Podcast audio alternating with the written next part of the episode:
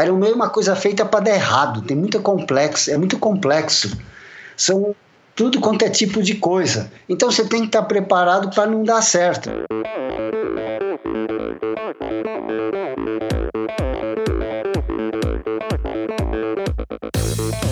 Pessoal, aqui quem fala é Renata Falzoni. Olá, eu sou Tim Don. Eu sou Jaque Mourão. Olá, eu sou João Paulo Diniz. Eu sou Adriana Silva. Oi, eu sou Mauro Ribeiro. E esse, esse é o Endorfina Podcast. Podcast. Valeu, até mais. Sou Michel Bogli e aqui no Endorfina Podcast você conhece as histórias e opiniões de triatletas, corredores, nadadores e ciclistas, profissionais e amadores. Descubra quem são e o que pensam os seres humanos que vivem o esporte e são movidos à endorfina.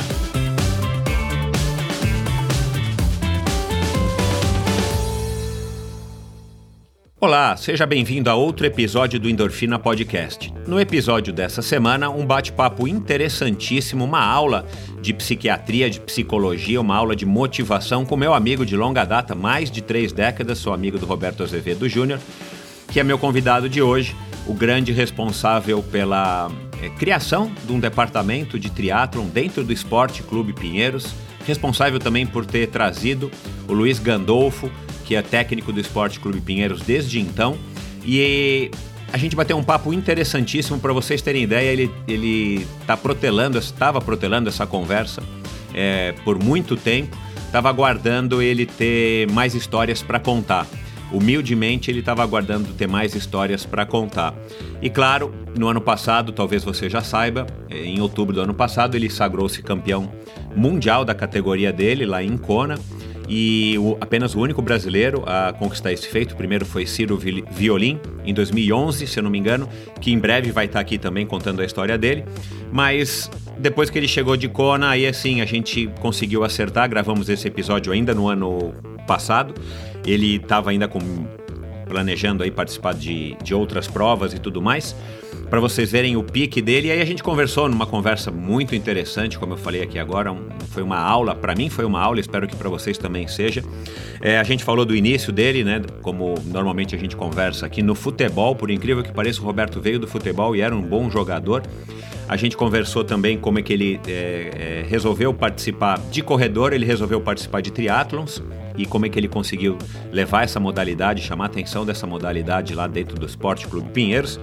Gente falou sobre consciência, sobre obstáculos, a gente falou, claro, sobre Kona, como é que ele enxerga, é, como é que ele se enxerga tendo todos esses títulos, essas vitórias e essa motivação que fazem com que ele seja aí um dos, um dos triatletas mais ativos que eu conheço, um dos triatletas mais ávidos que eu conheço. É, momentos de baixo astral, como é que se, que se lida com os momentos ruins da vida, como é que ele encara essa, essa essa realidade que todos nós, uma hora ou outra, a gente enfrenta, né? Como é que ele dá a volta por cima e muitos outros assuntos interessantíssimos no bate-papo com esse figuraça, o mestre, como ele é conhecido, carinhosamente conhecido por todos aí que, com os quais ele convive. É um bate-papo interessantíssimo com o mestre Roberto Azevedo Júnior.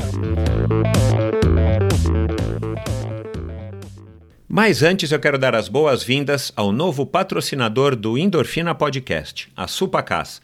A Supacas é uma marca que fabrica acessórios casuais para a sua bicicleta e para você. Desde o início, o objetivo da Supacas era trazer mais cor e mais casualidade para o mundo do ciclismo. As fitas de guidão em cores vibrantes são sua marca registrada até hoje, mas eles fabricam também suportes de caramanholas, luvas, meias e as famosas manoplas grips para mountain bikes. E esses são os produtos mais populares da marca californiana, que foi criada por ninguém menos do que Anthony Senior, o filho e único herdeiro do criador da Specialized. Faz mais de seis meses que eu tenho usado as fitas de guidão, que são particularmente gostosas, confortáveis, com um grip super legal, as meias e as luvas, que mais me chamaram a atenção por causa do seu baixo peso e da maneira como elas vestem bem aderente, bem, bem rente às mãos. Não é à toa que Peter Sagan e a lenda do mountain bike Christoph Saucer usam e assinam embaixo os produtos da Sulpacas. Hoje eles fabricam também cadeados, canivete de chave Allens, extensores de válvula, é, adaptadores de CO2, a bomba de pé. A bomba de pé deles é espetacular. Aliás, eu vou abrir aqui um, um, um espaço para falar da bomba de pé deles. Eles têm um, um, padrão de cor que foi criado por eles, que eu acho espetacular, eu tenho já duas luvas aí com esse padrão, e uma tampinha do, da caixa de direção que chama Oil Slick, algo como se fosse uma mancha de óleo. Sabe quando você olha uma mancha de óleo contra o sol, assim, no chão, que você vê que ela tem múltiplas cores, ou uma mancha de. uma bolha de sabão, dessas bolinhas de sabão? Cara, eles criaram um, um padrão de cor que é assim, que, que, que remete a isso, que copia esse, esse padrão de cores multicoloridos, com roxo, meio rosa, meio azulado, meio avermelhado. Cara, e eles lançaram, além das luvas do, do, do que eu falei, das quais eu falei, fita de guidão, eles lançaram uma bomba de pé e outra série de produtos com esse padrão de cor. Para quem gosta de um produto super bacana, é, com design fabuloso, essa bomba de pé, cara, é algo espetacular. Eles também lançaram agora recentemente uma linha de selins para road, mountain bike e bikes urbanas. Tem um selim lá do modelo chamado Escort, que pesa 150 gramas, para vocês terem ideia. E claro, com a, com a expertise, com a, o know-how e com a a, o lugar onde está o Anthony Senior, o lugar privilegiado onde fica Anthony Senior, né, é, é dentro dos headquarters da, da Specialized, cara, não é à toa que ele tem acesso aí ao que há de mais moderno em tecnologia e, e produtos no mercado. Então ele, ele simplesmente pegou essa ideia, criou alguma coisa fora aí da, da Specialized, né, porque é uma empresa que não tem a ver com a Specialized, mas ele conseguiu dar esse, esse toque, esse refinamento de criar produtos exclusivos, uma linha super restrita, mas que, cara, é, é fabuloso, assim, é, é uma marca que vale a pena e que, desde que eu soube que existia no Brasil, aliás, é, meus amigos Paulo e Kathleen lá de Ponta Grossa que importam através da Ultra Cicle. É, eu fiquei fã da marca, é, passei a utilizar os produtos, tenho um relacionamento super legal com eles, então recomendo que vocês conheçam os produtos da Supacas. Supacas é vendida é, na ultracicle.com.br, que é o site da importadora, né, que tem o e-commerce, mas também em 15 estados você pode conhecer os produtos ao vivo aí nas principais lojas, ou como diz aí o jargão, nas melhores lojas do ramo da, do seu estado, entre eles Tocantins, Pará e, claro, São Paulo e Rio. Então dá uma conferida ultracycle.com.br você vê, além de conhecer os produtos, você vai ver aonde que tem na sua cidade uma loja que vende os produtos da Supacas. E fique ligado nas últimas novidades e nos lançamentos da marca no Brasil e no mundo, através do Facebook Supacas Brasil e do Instagram Supacas BR. Lá você vai conhecer tudo que há de lançamentos, os atletas profissionais e amadores que têm cada vez mais utilizado os produtos da Supacas. E também, por último, mas não menos importante, claro, a probiótica, que já faz quase um ano que está conosco aqui no Endorfina Podcast, patrocinando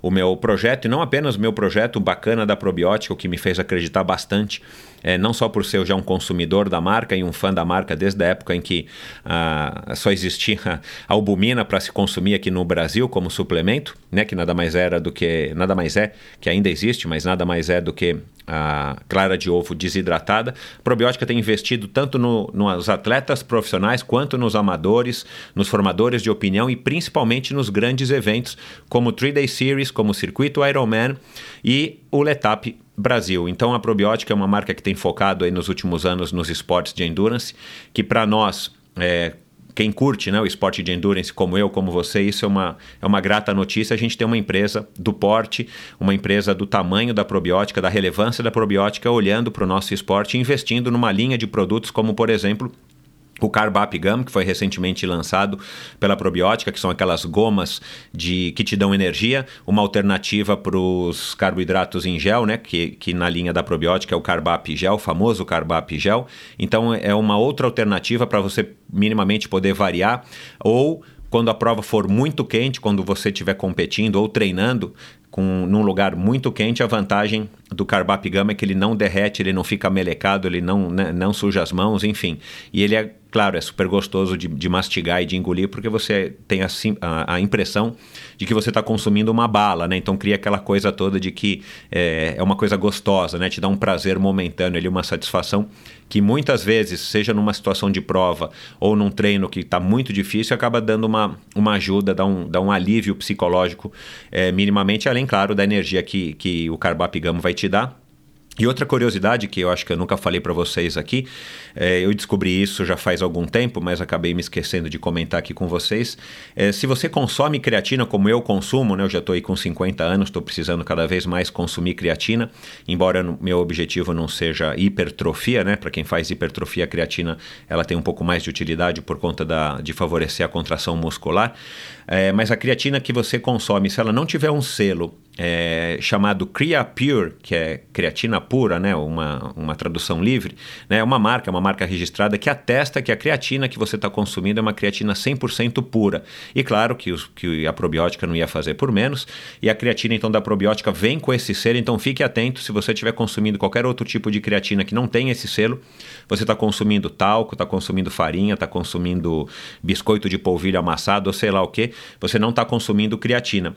E o outro produto que eu tenho usado bastante, aliás, hoje de manhã, antes, é, depois do treino que eu, que eu fiz, que foi um treino um pouco mais puxado de ciclismo lá na USP, eu tomei o, o, o Carbap 4 por um deles, que é um, um, um produto para ajudar na recuperação, e o Carbap Energy Beat, que eu tomei logo cedo hoje de manhã para dar um gás, eu não dormi muito bem, e resolvi então tomar o Carbap Energy Beat para eu chegar já lá no treino e poder cumprir o que eu tinha me proposto a fazer, que era um treino um pouco mais puxado hoje com a minha turma lá na USP. Então são produtos, são exemplos de produtos super legais que a probiótica tem, fora uma linha completa de whey, de BCAAs, de glutamina e, e, e todo, todo, toda a sorte de produtos aí que uma grande marca como a probiótica é, tem. Então vai lá, confere probiótica.com.br, você consegue comprar no próprio site da probiótica, que é loja www.probiotica.com.br ou nas principais lojas da sua cidade.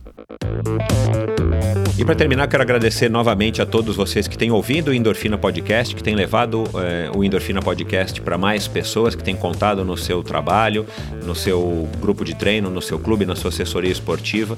Isso ajuda muito, o Endorfina não para de crescer, graças a vocês que têm tornado o Endorfina cada vez mais é, famoso. E, e, vocês também que têm enviado suas críticas, seus comentários, suas sugestões de convidados. Eu estou, aliás, recebendo cada vez mais sugestões e cada vez mais sugestões interessantíssimas. Recebi uma ontem que foi assim espetacular. Eu não vou revelar ainda porque não sei se eu vou conseguir gravar com esse casal, mas uma, uma sugestão assim que, que, que fugiu aí de fato ao meu radar e eu fiquei muito contente. Vou ver se eu consigo trazer essas pessoas para bater um papo aqui. Mas enfim, a todos vocês que de alguma forma têm apoiado Endorfina e também, claro, a vocês que acham, que acharam e que acham que esse projeto vale é, uma doação financeira é, através do financiamento coletivo, né? Que aliás é uma, é uma moda, é uma tendência hoje em dia. Eu agradeço, eu já tenho aí bastante pessoas que acreditam no meu trabalho e que têm condições e que escolheram doar financeiramente uma quantia a partir de 10 reais por mês. Se você tiver interesse, vai lá é, no meu site endorfinabr.com, clica ali na, na direita, tem um, uma parte ali amarela que chama bastante atenção, tem um, um símbolozinho, um logotipo do Apoia-se, você clica lá e vai direto para a página do Apoia-se, lá você descobre como é que você faz para me ajudar também financeiramente. Isso com certeza está me ajudando, está me incentivando e está me preparando aí para alçar novos voos que já já eu vou contar para vocês. Então, muito obrigado a todos vocês e eu agradeço a doação antecipada aí de vocês que têm feito é, e que vão escolher fazer a doação através do Apoia-se. Então, vamos lá para mais um episódio espetacular do Endorfina. O meu convidado de hoje é uma inspiração para todos nós. Numa idade em que muitas pessoas acham que é chegada a hora de se aposentar e diminuir o ritmo, ele está vivendo o auge da sua vida esportiva. Depois de 32 anos do seu primeiro triatlon, este ex-jogador de futebol acaba de conquistar o sonho de 10 entre 10 triatletas. Conquistou o título de campeão mundial justamente em Kona, no Havaí.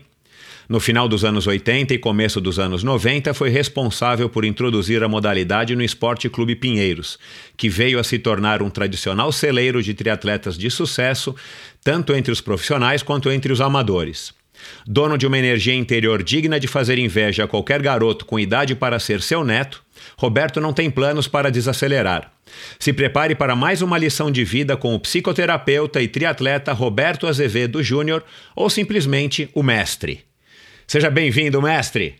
Fala, Michel. Muito bom estar aqui com você e com as pessoas. Um bom dia para você. Legal, bem-vindo. É, finalmente, né? Mais de, é, depois de mais de um ano a gente tentando gravar, né? Desde quando você foi vice-campeão mundial é, lá em Kona, que eu queria ter gravado esse episódio, mas eu acho que a espera valeu a pena, porque agora eu estou conversando aí com um campeão mundial, né? Dá mais peso. Eu tô nervoso aqui, tô tremendo, Roberto. Tô suando. Eu também não estou acostumado a isso e também eu sempre acho que nunca tenho muita coisa interessante para falar ou dizer, mas né, eu acho que mais até do que o campeonato, cada vez mais eu realizo que o que eu tenho importante para dizer é o dia a dia, é o que a gente faz, o que a gente gosta, então vamos lá. Exato, exato. É, enfim, é, é, é tudo uma brincadeira, você sabe, e o título, claro que é legal, né? Sem dúvida nenhuma. É, quem me dera eu tivesse esse título aqui na, na minha parede, aqui, essa medalha, esse troféu. Mas, de fato, o, o que a gente quer passar aqui não é a história do título, mas sim, como eu já vi aí numa das, numa das entrevistas que, que eu que eu assisti acompanhando aí a tua carreira e pesquisando também aqui para bater esse papo com você. O mais importante não é a chegada, né, não é o título, e sim a viagem, a caminhada até você conquistar esse título. E eu acho que é isso que te que te faz ser tão longevo no esporte. É isso que eu quero aqui, é, na verdade, revelar isso para todos os ouvintes que por acaso não te conhecem ou não têm esse contato tão próximo com você. E eu acho que é isso que vai, vai ficar aqui de, de lição para mim e para todo mundo que está ouvindo porque é, eu tenho 50 anos, estou um pouco mais novo aqui do que você, mas a grande parte aí da audiência e, e, e das pessoas que estão ouvindo, tenho certeza que é numa faixa etária bem abaixo da nossa. E eu acho que a tua a mensagem que você passa, a mensagem que você é, vive, na verdade, né? Porque eu tenho certeza também que você não está preocupado em passar essa mensagem de uma maneira simplesmente pelo fato de estar tá representando, vai, um, um, uma ideia, um personagem do que você do que você é. Na verdade, você vive esse estilo de vida e, e isso que é legal. Acho que o triatlon permite isso. O triatlon tem essa possibilidade, é um esporte de estilo de vida, né? A pessoa que vive o triatlon de fato não tem como ter é, um estilo de vida diferente, justamente porque consome muito e também é uma coisa que eu quero conversar aqui com você, atrai, o triatlon acho que atrai esse tipo de personalidade que vai mais a fundo nas coisas, é, que vai, que se dedica mais do que pessoas que talvez, enfim, não tenham essa, essa, essa vontade ou essa pré é, disposição de se dedicar. Mas antes da gente entrar no assunto principal, Cara, você disse para mim que você foi um, um, jogador de, de futebol aí na, na, adolescência ou no começo aí da tua vida adulta, que você era até um jogador bom. Conta um pouquinho aí como é que foi a tua, a tua infância, a tua adolescência e essa tua ligação com o futebol. Então, uh, eu nasci em 1952. É difícil até imaginar como é que as coisas eram lá atrás, né?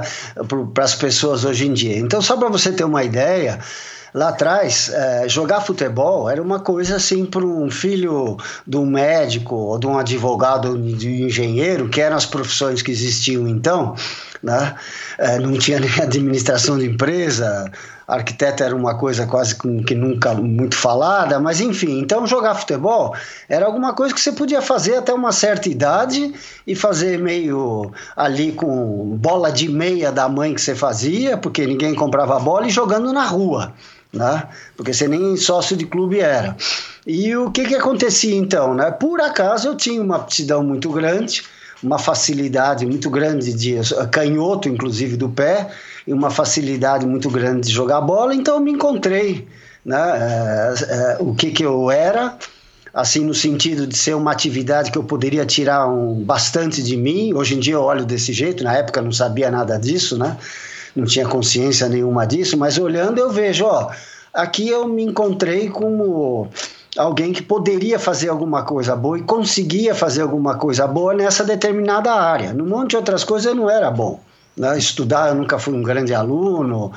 E cantar, eu não sei cantar de jeito nenhum, né? então, quando tinha aula de música na escola, criaram um pequeno grupinho para estudar a religião, porque era tão desafinado que não dava, né? Então, é, é, então assim, então foi uma área que, olhando de novo da, na época você não sabe nada, mas olhando para trás, que eu é, consegui é, encontrar um sentido na minha vida e no que diz respeito a ser algo que me motivava, porque eu gostava de fazer, e tinham pessoas que também faziam, então foi uma coisa que ao longo de toda a minha adolescência sempre me acompanhou, que se eu pudesse jogar futebol, o resto todo estava ok. Aham, né? legal. E, então, eu, e aí eu tive a sorte também de, no, com 14, 15 anos de idade, meu pai foi fazer uma especialização em Londres, e então levou toda a família junto. Também, de novo, não dá nem para imaginar o que, que era você ir para a Europa morando no Brasil. Você só se comunicava com carta. e um telefonema era uma fortuna só em situação de causa e morte que você falava com as pessoas daqui, os costumes Sim. completamente diferentes. E desconhecidos, né? Porque hoje em e... dia a gente sabe como é que é, Isso, né? Isso, lá era completamente desconhecido. A professora me chamava a atenção que eu comia com o garfo na mão direita porque lá eles comem com o garfo na mão esquerda, né? Caramba. E olhavam para mim espantados, né? E daí eu aprendia e ia indo. Então, uma coisa muito boa que teve com esse choque cultural, que não dá para imaginar como é diferente, né? Eu me vi de repente ali numa escola que eu fui para uma escola pública de segunda categoria, para onde iam também todos os, uh, os membros da Commonwealth inglesa, ou seja, antigas colônias inglesas como um país muito civilizado, acabou amparando né, a todo indiano, jamaicano, uh, iraniano. Então, todas as pessoas que já foram colônias iam para essas escolas, porque lá você era obrigado a frequentar a escola até 16, 17 anos. Então, tinha essas escolas, vamos dizer assim, para os menos habilitados, mas que tinham que ir para a escola, então era uma escola secundária. Mas a maravilha era o seguinte: tinha toda aquela civilização que a Inglaterra tem, de que, por exemplo, esporte era extremamente valorizado lá. E não, é só, não era só futebol.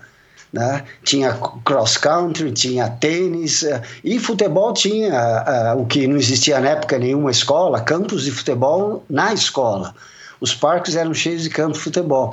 Então o que, que aconteceu? Eu me vi realizado lá, né? porque afinal eu jogava bem então, é, é, eu logo tive um destaque e comecei a ser muito valorizado né, pelos professores. Você recebia uma badge, um distintivo aqui, se você representava uh, o time das escolas da região, soccer. Então, aquilo te distinguia na sua japona embaixo do seu, da sua gravata, né?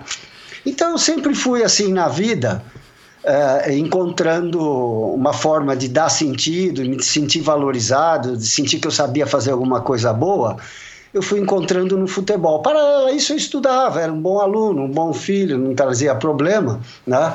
mas o, o futebol e o, o esporte através do futebol eh, foi essa primeira área, esse primeiro campo de significado das coisas. Né?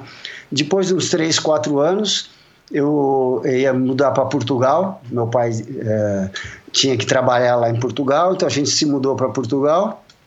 E eu continuei lá também. Joguei na segunda divisão juvenil, a gente ganhou o campeonato, foi para a primeira divisão.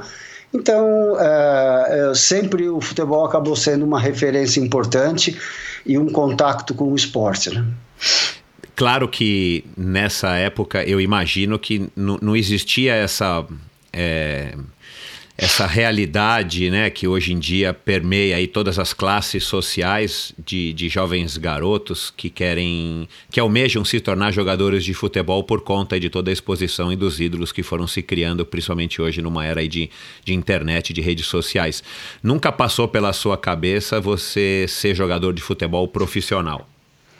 É, o, na, na minha cabeça nunca passava Primeiro, porque culturalmente, até no bom sentido, né? O meu pai até brincava, falava: você está usando o seu elemento nobre, que é a cabeça, para bater na bola, né? ou, às, ou às vezes eu chegava escondido dos treinos, né? E aí ele percebia que eu cheguei, eu tinha treinado, e ele põe o livro do Gandhi na minha cama, meu encontro com a verdade, né? Uhum. E tudo na maior das boas intenções, né? É, dentro do, da concepção dele para onde você dirige seu filho, porque realmente esporte era uma coisa para você fazer um pouquinho e depois largar para ir para a vida séria, né? Exato. Então, é. para minha cabeça nunca passou. Agora eu tive naquela escola um professor chamado Mr. Hill, que eu lembro o nome dele até hoje, que é o quem cuidava ali dos dos, dos caras bruto ali naquela escola obrigada de ir, que todo bruto jogava futebol. Né? Então ele era o técnico do, do futebol e ele me acompanhou, me trouxe lições de vidas maravilhosas. Né?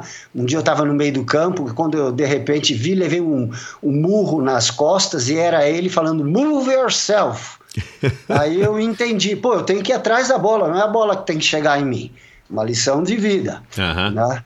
E aí o que aconteceu? Quando terminou lá o ano, que eu até estava indo para Portugal, ele veio para mim e falou: Olha, eu te arranjei um lugar para você ir fazer uma experiência de treino na West Ham United, que era um time que tinha três dos. Eh, sediado em Londres, que tinha três dos grandes jogadores da campeã uh, mundial naquela época, em 1966, que tinha sido a Inglaterra. Né? Bob Moore, que era o capitão, o Jeff Hurst e o Peter. Não lembro o nome dele agora. Então, é, ele, ele me falou aquilo, eu fiquei olhando para ele e falei, tá bom, mas aquilo está tão longe da minha cabeça claro, claro. que não existia isso. Aliás, eu ia mudar para Portugal que a história, a história morreu ali. Claro, é. Mas então não fazia parte, né? Porque naquela época não existia isso, alguém da classe média, média, filho de advogado, médico, né? Então... Uhum fazer uma carreira no esporte. Né? Então, o, o, teu pai era médico de qual especialidade? Ele era médico e ele se especializou na, no que estava surgindo na época, que é um tipo de psicoterapia que seria a psicanálise, né? Então ah, ele até tá. foi morar em Londres, porque a, a, o centro da psicanálise mundial naquela época era em Londres. Então e depois ele mudou para Portugal para poder trabalhar em Portugal, que tinha começado o convênio Luso brasileiro, o médico podia ser médico em Portugal. Legal. E ele voltava e continuou a formação dele, e aí a gente se mudou para Portugal. Né? E eu continuei a jogar bola lá. Entendi. E, e, e nessa altura, o, o teu pai era um pai considerado rígido para a época? Era um, um, pai assim mais amigo, presente? Como é que foi a, tua, a relação é. com o teu pai? É. É, era uma pessoa eh, presente, né? ele era uma, mais na, na, linha liberal, mas ele gostava muito de colocar é, para os filhos o que ele achava e o que ele claro. pensava. Né? Claro, então, é. Mas eu acatava aquilo e, é como eu falei, nunca prestei muita atenção ali, nem. Eu era um bom filho dentro do que se dizia que tem um sim, bom filho, não fumava, sim. não bebia, não me drogava, e aí eu fazia o que eu queria, que predominantemente nessa época era passar mais ou menos na escola e jogar futebol. Né? Uhum. E, então... a, e, e, e, a escolha por medicina, psicoterapia, que você acabou vindo a se formar quando você voltou para o Brasil, isso já teve então total influência do teu pai ou foi mesmo uma, uma opção, alguma coisa assim? Olha, dentro da, da situação da gente identificar bem o que a gente é, e você conseguir seguir e tentar fazer alguma coisa muito bem, precisa de saída, você se sentir bem no que você está fazendo, né? Uhum. Então é o seguinte, eu sempre tive muita dificuldade com números, com matemática. Eu até achava que eu era meio burro, mas não é o caso, né? Uhum. Mas, enfim. e, e, o que, que aconteceu? Então eu sempre fugi dos números. Então eu fui fazer medicina, não por um interesse.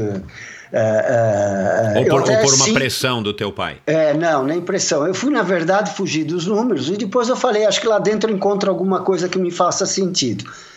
E realmente, eu, se fosse me falar, vai ser cirurgião, seria um péssimo cirurgião. Uhum. É, vai ser um, uh, uma, algumas modalidades de medicina, não daria de jeito nenhum. Né? Não uhum. faz. Porque não só não tinha habilidade, como não fazia muito sentido. E aí você é, não tem aquela motivação até para enfrentar toda a dificuldade que puder que você puder ter pela frente. Você não tem aquela já aquela vontade né? Por exemplo para nadar. Eu sou eu não sei nadar. Eu brigo com a água. Mas eu quero tanto que me deixar eu fico lá o dia inteiro e não me tirem isso. Uhum. Então, o que aconteceu? Eu fui e depois, lá pelo quinto, sexto ano de medicina, eu tive a felicidade de começar a frequentar o hospital psiquiátrico e aí eu realmente gostei muito, me fez muito sentido, aí eu segui dentro da psiquiatria, né? Primeiro com a parte da medicação de hospital, depois de uns anos eu deixei de trabalhar com medicação com hospital e, fiquei, concentrei mais só no estudo, na psicoterapia, que eu chamo hoje em dia que eu sou médico da consciência, né? Uhum. Que eu ajudo as pessoas a perceberem o que, que a consciência de negativo delas tem, para elas aprenderem a lutar contra essa consciência né, e colocar a consciência amiga no lugar. Né? Então eu falo que eu sou um médico que eu gosto. Isso eu me identifico muito, eu gosto muito e tanto quanto o triatlo são as duas coisas que eu mais gosto de fazer na vida, né? Legal. Ô Roberto, você se formou aqui em São Paulo. É, eu na época eu estava em Portugal, teve a Revolução dos Cravos, né, de 1974. Ficou uma situação muito conturbada, minha família já tinha voltado.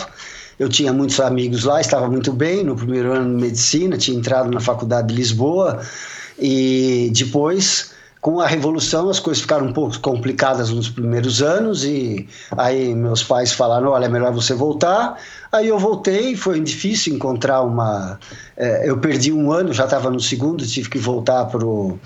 Uh, uh, para o segundo, eu estava no terceiro, tive que voltar para o segundo e consegui uma transferência para a faculdade de Mogi das Cruzes, que eu tenho muito orgulho de ter estudado lá, com um pessoal muito legal, grandes amigos, e terminei lá a faculdade. Né? Uhum. E nessa época de faculdade é, e, e, com todas essas mudanças, como é que ficou a tua vida, a, a tua vida esportiva, a tua ligação com o esporte, o futebol?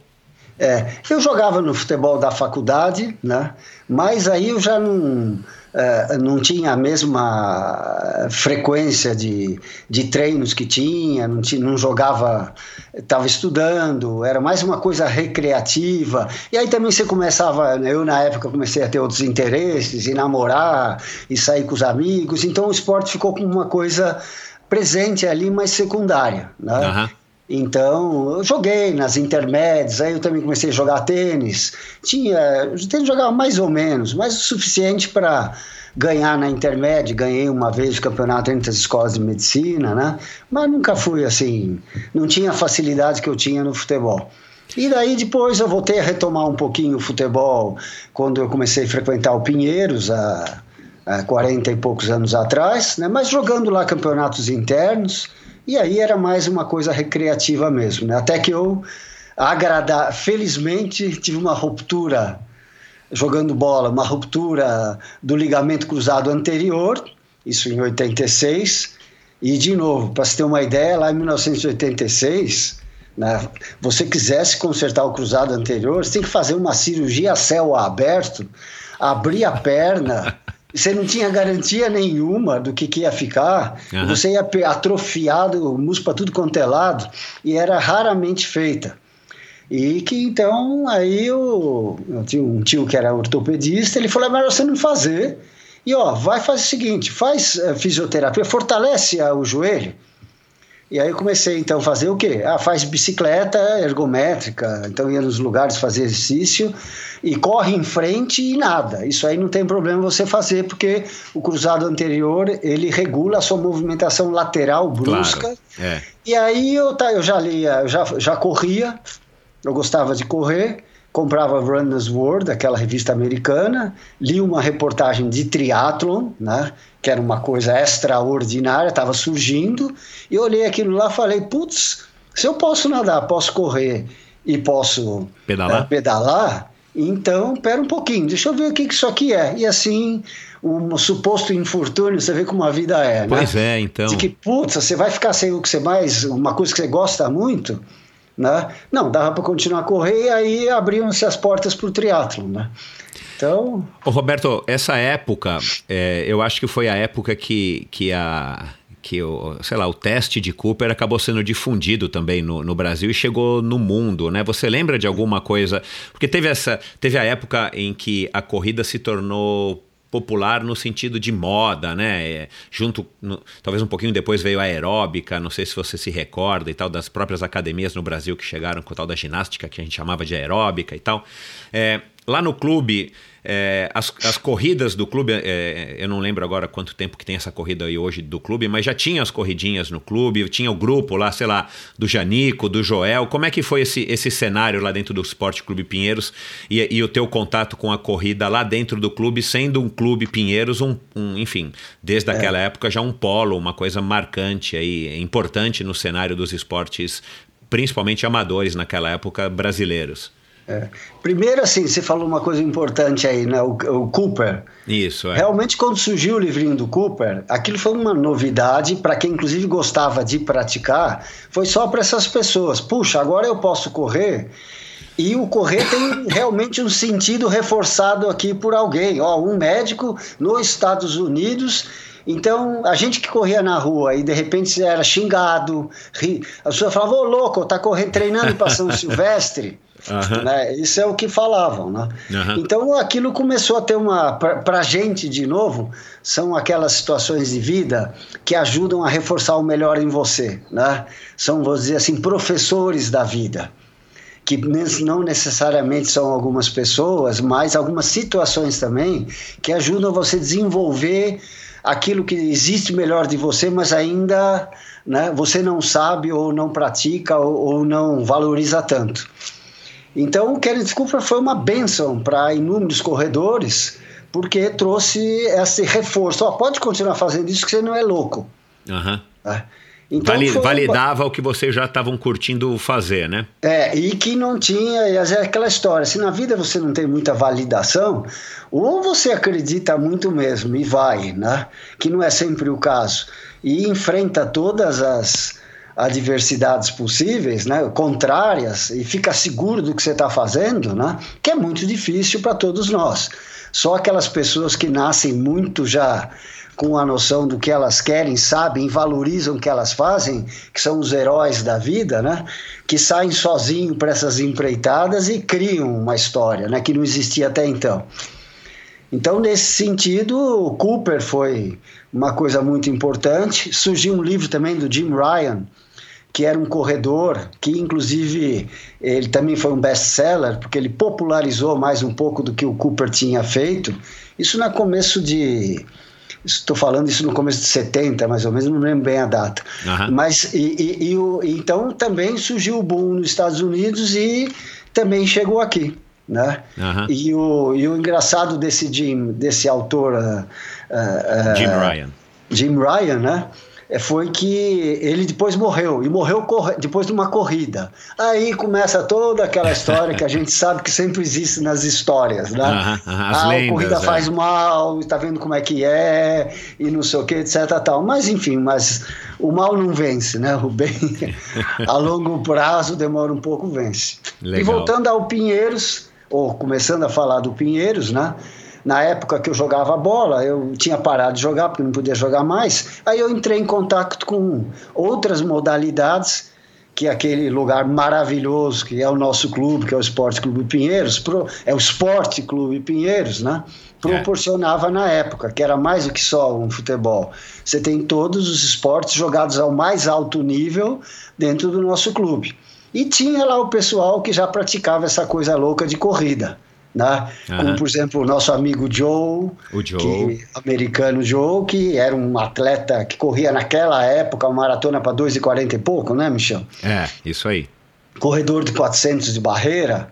Então a gente via aquele americanão gigante com aquele porte físico era tudo exemplo para gente. Uhum. Outros corredores, né? E, a, e, o clube patrocinava, e o clube bancava toda iniciativa saudável dentro do esporte. Então começaram-se a fazer as corridas lá.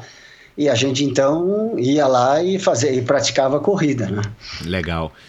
Me diz uma coisa, é, e aí foi lá no clube que você, lendo a revista Runners, que provavelmente, quem sabe até o Joe tinha te colocado em contato com ela, né? Era, era na base da importação, né? Não tinha como ler online é. naquela época.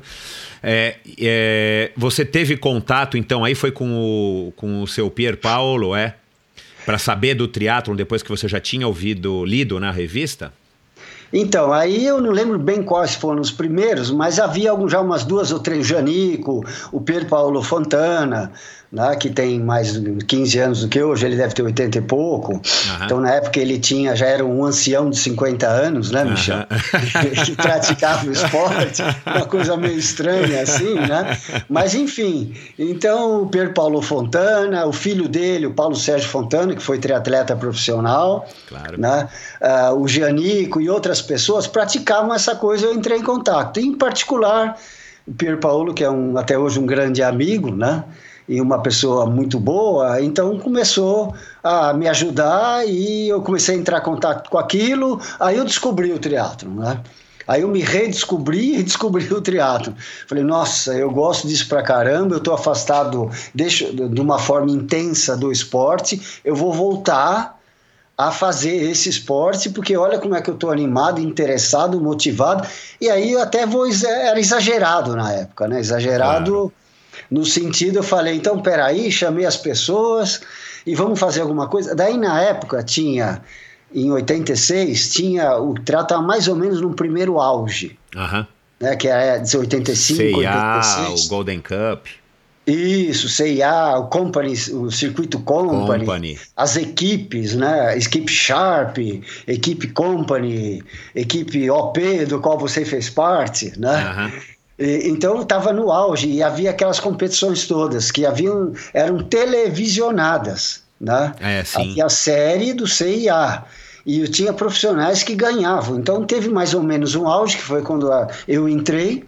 E só que depois de um ano, um ano e meio, acabaram os patrocínios. O Dia Madruga, que era junto com o Cid Lopes Cardoso, que fazia um circuito CIA, acabou a parceria deles, acabou o circuito e começaram a rarear as provas de triatlo.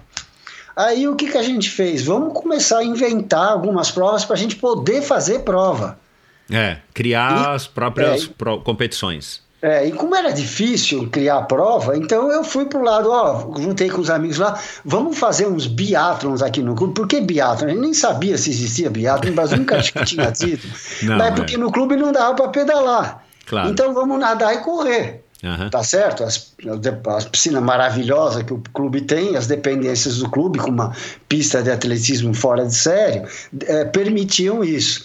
E nós, como sempre foi tradição do clube, tivemos uma acolhida maravilhosa do presidente na época, né? Que era o César Roberto, não, desculpa, ele era o diretor de esporte, César Roberto Leão Granieri, e o Antônio Rude, acho que era o presidente, fez uma recepção maravilhosa, só que ele falou, ó, você quer trazer aqui o triatlo? Não dá para fazer um departamento novo por, por, eh, aqui com, em, eh, em constituição aqui do clube, como é que se chama? O, lá, os O regulamentos clube. regulamento interno, é. É, mas você pode fazer o seguinte: eu estou precisando de um diretor de atletismo que o cara pediu demissão. Então você pega a direção, eu não entendia nada de atletismo, e você né, põe o triatlo junto com o atletismo e leva a coisa. Então foi assim. E que aí, então, eu e mais outros criamos o departamento de triatlon lá, com todo o apoio do clube e com os apoios possíveis na época. E criou-se, então, o departamento de triatlo do clube e a gente pôde eh, tentar, então, eh, fazer os biatlons para ter prova para fazer. Você fez parte de alguns, Claro. Tá? E, então a gente fazia lá, fizemos o circuito de biathlon e chamamos uma época o Dolabella. Era muito interessante porque tem o, um técnico da natação do clube, natação do clube top, top, top. É, já era top naquela época. dele era o Clar. Não sei, ele se lembra do Clar, que era um carioca que tinha ido para Pinheiros. E ele era o técnico de natação, um cara que conhecia pra caramba, né? Já passou pelo endorfina, Roberto, você precisa Ah, ouvir. é? É. Ah, então tá bom. Já conversei com ele aqui. Um profissionalzão, um cara que sabia pra caramba e que já tinha, foi o primeiro a treinar os triatletas do Rio, né? Exato. São os pioneiros disso. E ele estava lá na, treinando a equipe do Pinheiros. Agora, o que, que ele fez? Ele viu que ia ter um biatlon, com todo o conhecimento dele, ele pegou todos os atletas e falou: vocês todos vão fazer parte do biatlon aí. E pega atleta como Luiz Osório, Cassiano, Cassiano Leal. os irmãos Bukmiejuts, os Ah. caras com preparo superior, né? E outra, correr para eles era a coisa mais fácil, mesmo que eles nem estivessem treinando corrida, pôs todo mundo lá e eles davam, ganhavam de todo mundo. Exato. O Bukmiejuts chegou a ganhar um, um biatlo externo feito na raia da USP.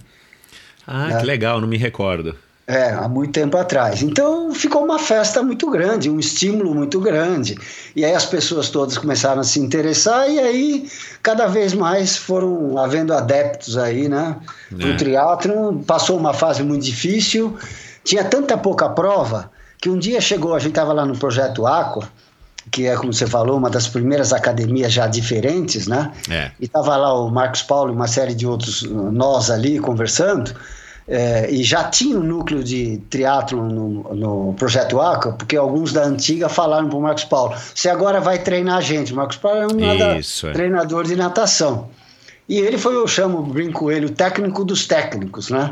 É. Porque ele começou a treinar Marcelo Butenas, começou a treinar Luiz Gandolfo e uma série de outros atletas que eram professores lá, estavam começando no triatlo, mas ninguém tinha tri- técnico para treinar, então ele começou isso aí.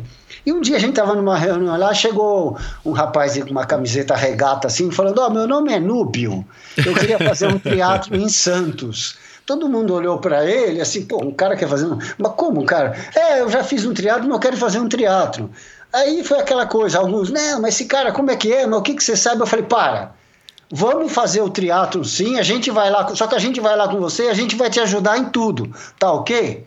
Né? Aham. E surgiu o primeiro triatlo antes do, do lá do circuito, como é que chama? O Troféu, Brasil, dos é, isso. né? Então surgiu e a gente foi, e era assim, a gente ia, ajudava ele a montar as coisas, né? E ele lá com toda a competência dele, também já sabendo e já montando, e o primeiro triatlo a gente ajudou e fez. Que legal. você cara. ter uma ideia, né? Mas Era uma Nossa. época, era uma época. Eu não gosto de ficar comparando, porque eu acho que não dá para comparar, né? E você que está aí também desde aquela época, provavelmente você concorda comigo, mas era uma época diferente e uma época que a gente tinha que desbravar muito mais. O espírito de aventura, ele estava muito mais é, latente entre todo mundo que estava nessa cena do triatlon, né? Inclusive de outras modalidades, como você falou aí da corrida, né? Mas no triatlon especificamente, era uma época que tudo era acabava sendo uma aventura até pela falta de, de conhecimento e, e pelas condições da época que, que claro, sem a, a, a tecnologia, sem a velocidade da internet, sem, sem revista, sem meios de comunicação, a gente tinha mesmo era que desbravar e depender do que os outros traziam pra gente e do que a gente mesmo experimentava, né? É. Então, é, teve essa característica e o que, que acontecia também? Quem estava ali é porque queria muito estar ali. Exato. É. E estava ali porque gostava daquilo que estava fazendo. Né? Porque É. não tinha exposição nenhuma. Você falava para alguém que você fazia teatro, a pessoa falava: o que? Você faz teatro? Exato, exato. É. Né? Era teatro. Até Teatro. você explicar, a pessoa olhava um pouco assim, daí virava a cara e ia embora, porque não fazia sentido nenhum. É, é. Para você ter uma ideia, uma revista revolucionária que surgiu na época, que era a Trip Magazine, Claro, que existe isso. até hoje. Até hoje. Tá? O que que acontecia? Eles começaram com esse perfil, vamos fazer algo novo, de pegar tudo que existe de diferente, de maluco, de excêntrico. Exato. Né? E aí me chamaram, ó, você é um desses que faz essas coisas aí, você não quer escrever uma coluna aqui? Ah, eu não sabia. fazer tudo, é. Eu escrevi durante uns dois anos, antes do Zolino, depois do Zolino que assumiu, Aham. mas uns dois anos eu escrevi na Trip uma página que era artigo sobre triatlo. 87, 88, 89. Que Né? legal, eu não sabia, não lembro Então- disso. É, então 88, 89, tanto que o primeiro mundial que a ITU fez em 1989. Em 9, lá em É, Orlando. que foi- avião, não. Avião, avião, tá certo, é, Orlando foi 90, 90. a gente estava lá em Orlando, você estava lá também. É. Mas em 89, você ainda não estava na cena. né? não, não, não, eu Ou tava não na cena, não forte, tava, tá? eu tava, é, não tava, não É. tinha me classificado para o mundial, é.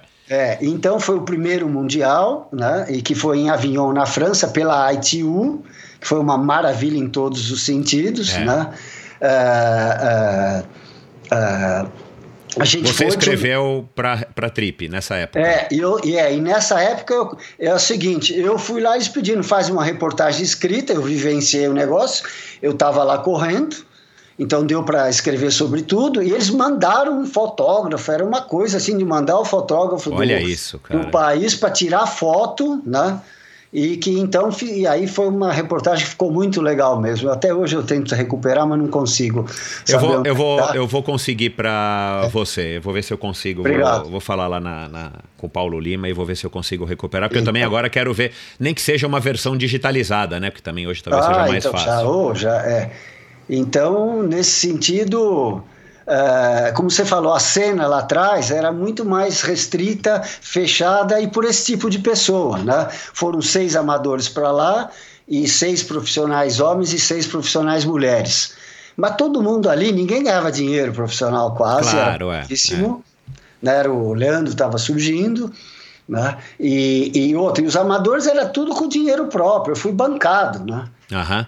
É, o- o- na época o Abílio Diniz ele treinava no Pinheiros e ele fez terapia com meu pai ele escreve isso no livro dele Ah, que legal. é, e, e aí ele também gostava de treinar e ele começou a treinar triatlo ele foi campeão paulista de triatlo na Isso, faixa é. etária dele Claro, é. tá? é, é. E ele, uma pessoa, e às vezes eu treinava ali com ele, ele, uma pessoa ah, assim, maravilhosa, eu fiquei contando as coisas assim, ele falou, só que eu falei, não sei se eu vou, porque eu, não, eu me classifiquei, mas não tem dinheiro. Ele falou, vai, não me enche o saco, toma aqui a passagem e vai embora. Que bacana, um grande Eu incentivador do esporte. ele. é, é, é. é. E então eu preciso sempre ser grato a esse movimento dele, né? E aí, então, mas para você ver, era difícil passagem pagar. Pois é. naquela é. época não tem milhagem naquela época, era um dinheirão. é, é. E de novo, eu ia sair do meu trabalho, eu trabalhava com outras pessoas, meu pai, aí era aquele olhar assim, lá vai esse cara que só faz esporte. Pois é, cara. O que, que esse é. cara vai dar na vida? É. Aliás, isso foi uma das coisas que é. mudou para melhor hoje em dia. Né? Hoje em dia a sociedade encara o esporte é. de uma maneira muito mais legal do que naquela época que, que esse era outra aventura. Né? Você sair correndo ali na Ponte Cidade Jardim e para o Bosque do é. Morumbi, como a gente fazia, ser olhado como se fosse um vagabundo, vai. É. Praticamente, né? Assim. É. é. Tá. Então... É, que legal, cara. É uma época muito bacana, né, Roberto? É, é. E eu diria o seguinte: hoje em dia é como tudo na vida, né? É, é, todas as coisas que acabam tendo um crescimento e acabam tendo importância, elas acabam sendo apropriadas ou usadas pelos mais variados tipos de pessoas com as mais variadas finalidades, né? Uhum. Então, hoje em dia, você tem todo tipo de pessoa. O cara que é, quer, por exemplo, fazer um triado, quer fazer uma vez. Exato, o que quer é. fazer para poder fazer uma tatuagem. Mas tudo bem, cada um é Exato, um. é. Eu, Não eu digo isso. Não tem problema nenhum. Né? É quem somos nós para julgar que... o motivo que o outro está lá para fazer Imagine, o triatlo. Eu que fui julgado a vida inteira, agora eu vou julgar alguém? Exato, exato. Né? De exato. jeito nenhum. Eu, eu sempre falo, cara, faz do jeito que você gosta de fazer, que lhe faz sentido. Né? Você quer fazer uma vez, faz uma vez. Você não está podendo fazer agora, treinar porque está com filho pequeno, porque tem mulher. Cara, não esquenta. Eu comecei a fazer Ironman com 52 anos, Ironman. Então calma, faz aí do, desse jeito, não precisa ter resultado. Né? Então, assim, é, tem lugar para todo mundo e a gente tem que respeitar todo tipo de uso que alguém quiser fazer do teatro. Né? Exato. Né? É. E, e, mesmo assim, hoje em dia, aquela e tem também lugar para aquelas pessoas como a gente que gostam de fazer muito pelo prazer de gostar e de ir a fundo e querer se envolver e querer estudar e querer aprender, né? Que vira uma razão de vida é. muito mais até do que o resultado que eu obtive ali ou aqui. Exato. Exato. É. numa das. Não sei se foi que eu li ou, ou, ou, eu ouvi numa das entrevistas que você deu aí pro. Enfim, acho que foi pro Mundo Tri, não lembro. Mas eh, você chegou a falar é, que naquela época, é, de 80 e 90, você acha que não aproveitou tanto o triatlon. Não sei se você se recorda disso. É, por que, que você acha que você disse que você não aproveitou tanto? E, e eu imagino que você, né, é, se foi um vídeo ou se foi uma entrevista, é uma entrevista mais recente, mais atual, não é uma entrevista antiga, é, você já tinha, claro, é, passado aí algumas décadas depois da década de 80 e de 90, então você olhou para trás e você talvez julgou que você não tenha aproveitado. Isso é que eu estou supondo. É, por que, que você acha que aconteceu isso? Ou foi só o passar dos anos e a sabedoria que você foi adquirindo? E claro, quando a gente está mais velho, a gente olha para trás e consegue analisar melhor os momentos que a gente viveu. É, é exatamente isso que você falou agora da, no fim, né? Uhum. Tô, é uma, um olhar para trás que eu faço para a seguinte situação. Eu então fazia triatlo, estava bastante envolvido, tive é, bons resultados na categoria, fui campeão sul-americano da categoria 35-39 em 1991, uhum. que teve um olímpico, foi o primeiro campeonato sul-americano no Rio de Janeiro. Isso, tá? nossa, foi legal então, aquela prova, hein, Roberto? É, aquela foi boa, né? Meu Deus do céu, lembra? A gente atravessava ali a cidade, enfim, passamos nossa. pedalando e correndo, enfim. As foi, é. A gente saiu de, de Guaratiba e foi terminar, sei lá onde, no Leme, não sei, meu, uma prova passando, bacana demais. Não, passando por todo aquele visual, toda aquela então, coisa é, toda, é, bem organizada, né? É, é. Realmente foi. Então, né, mas assim, naquela época eu quis dizer com olhando para trás era pronto, participei disso tudo tal, mas depois assim começou, que é natural a gente olhando lá na época, eu também tinha filho pequeno, estava casado uh, e estava trabalhando, então eu comecei a deixar um pouco de lado, tanto que eu depois fui para para fazer maratonas, fiz quatro maratonas em Nova York, uma de São Paulo, né? E, então, nesse sentido que eu quis dizer que eu ah, não tá. continuei mais, né? Mesmo depois, também cabe essa coisa de não aproveitar tanto, também cabe até para quando eu voltei a fazer mais triatlon de uma forma mais é, regular, regular uhum. que foi em 2004, né? Que eu fazia uma prova ou outra aqui e tal, mas quando eu voltei mesmo e foi com Iron Man, que aí realmente eu fiquei mais de novo preso ao negócio, né? Mesmo os primeiros Ironmans também foram mais assim, ó, oh, que legal, deixa eu terminar, isso aqui é uma coisa legal, deixa eu me preparar. A noção não era é, tão grande, deixa eu ver que preparo que eu preciso. Então também foram anos assim que, quando eu falei não aproveitei tanto, é um olhar de agora, né? Até ah, meio tá. injusto comigo mesmo. tá, entendi. Nesse sentido, o que deu para valorizar foi. Você não levou tão a sério quanto você é, leva hoje então, e, e, talvez você, isso. enfim, tenha até um certo arrependimento porque você poderia ter tido resultados muito melhores. Mas enfim, é, era o que você queria fazer na época. eu não tenho, porque a vida é assim, né? Exato, é, não tem o si. é um sentimento ruim, a gente não está aqui, né? Então. Eu, eu que ajudo a consciência, eu falo, deixa eu pensar uma coisa boa, né? Porque a cabeça, se começa a falar arrependimento, ela entra num canal de ver tudo de ruim e o que, que você não fez bom, e aí se desdobra, né? Aham. E aí vai, né? Uhum. Então eu nunca me arrependo, eu falo, ó, foi constatado isso. Agora o bom é o seguinte, ainda tenho muitos anos pela frente. Pois é, então, isso Então aí. eu vou fazer, né? Uhum. então. É, por sinal, eu acho também é que você que disse isso, é, e aí eu queria que você explicasse um pouquinho melhor a seguinte frase. A consciência é o maior aliado para a conquista da motivação para enfrentar a vida, que é puro movimento. Não sei também se eu ouvi ou se você ou se você falou isso. É, não, eu falei numa entrevista que é o seguinte, né? Uma coisa que eu acredito muito uh, e uma visão que eu, de, de ideias que eu tenho que me norteiam na vida, né? Seriam assim uma série de coisas que eu diria que eu aprendi né, que, e que eu uso como norte para minha vida. Né? Eu sou um, alguém, como eu falei, um médico da consciência, então eu entendo o seguinte: né, se você começa uh, a definição, por exemplo, vida é um processo de autogeração e automanutenção de ação. O que quer dizer isso? Se eu pego um relógio que está aqui na minha frente e empurro o relógio, eu percebo que dele não vem nenhum movimento né? O movimento é, foi, foi colocado por mim, então esse relógio não tem vida. Como é que a gente vê que um passarinho está morto ou não? A gente dá uma cutucada com o pé e aí você vê se tiver no mínimo uma tensão muscular típica do estado de vida, então você vê que aqui ali tem vida. Se tiver duro que nem pedra, é porque a vida acabou. Uhum. Então, essa é, é, é, é né? isso é fácil você perceber. E outra, e também você olha qualquer planta e qualquer animal, e você vê o seguinte, né, que esses seres vivos, eles né, eh, têm a sua ação, o seu movimento voltado única e exclusivamente para a manutenção da sua própria vida.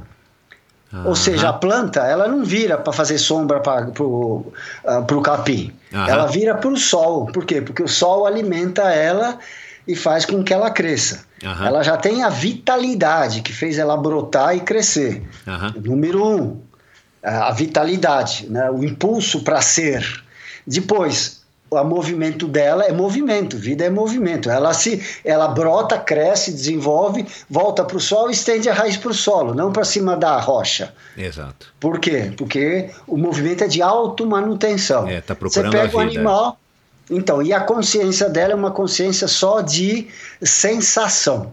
Uhum. Aí um ser vivo mais evoluído é o animal, a zebra.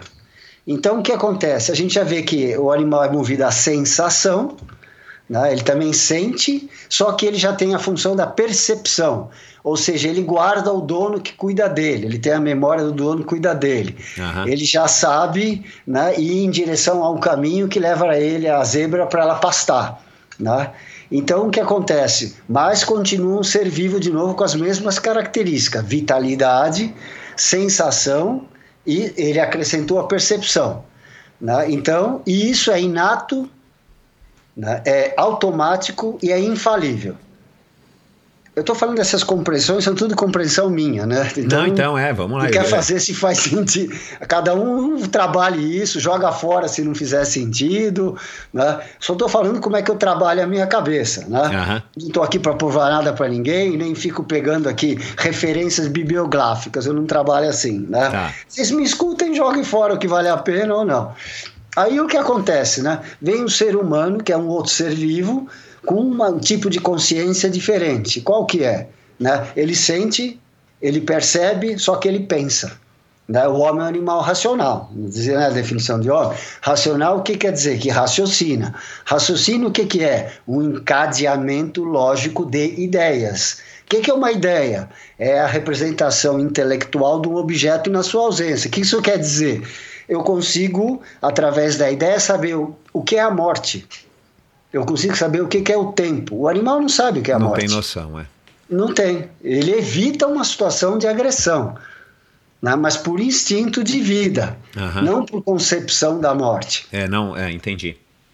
Então, o que acontece? A hora que o homem adquire esta função a mais na sua consciência de ter ideias, ele sai do paraíso.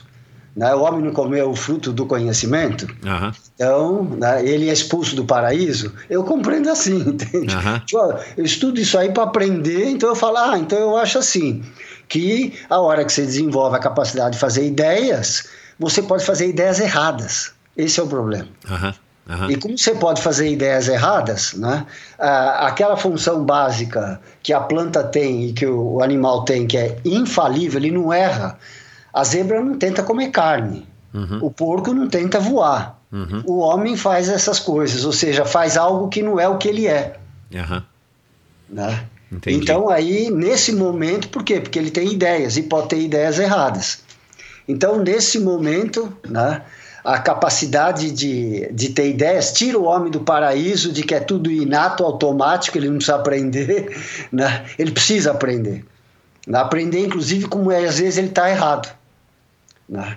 Então, nessa hora, né, o homem passa a ter que desconfiar da sua consciência, aprender a examinar sua consciência né, e, e, e religar as ideias que ele tem é, no que ele está fazendo, porque se o homem faz uma série de coisas que na verdade não fazem bem para ele, o movimento dele chega uma hora e não tem motivação. Uhum.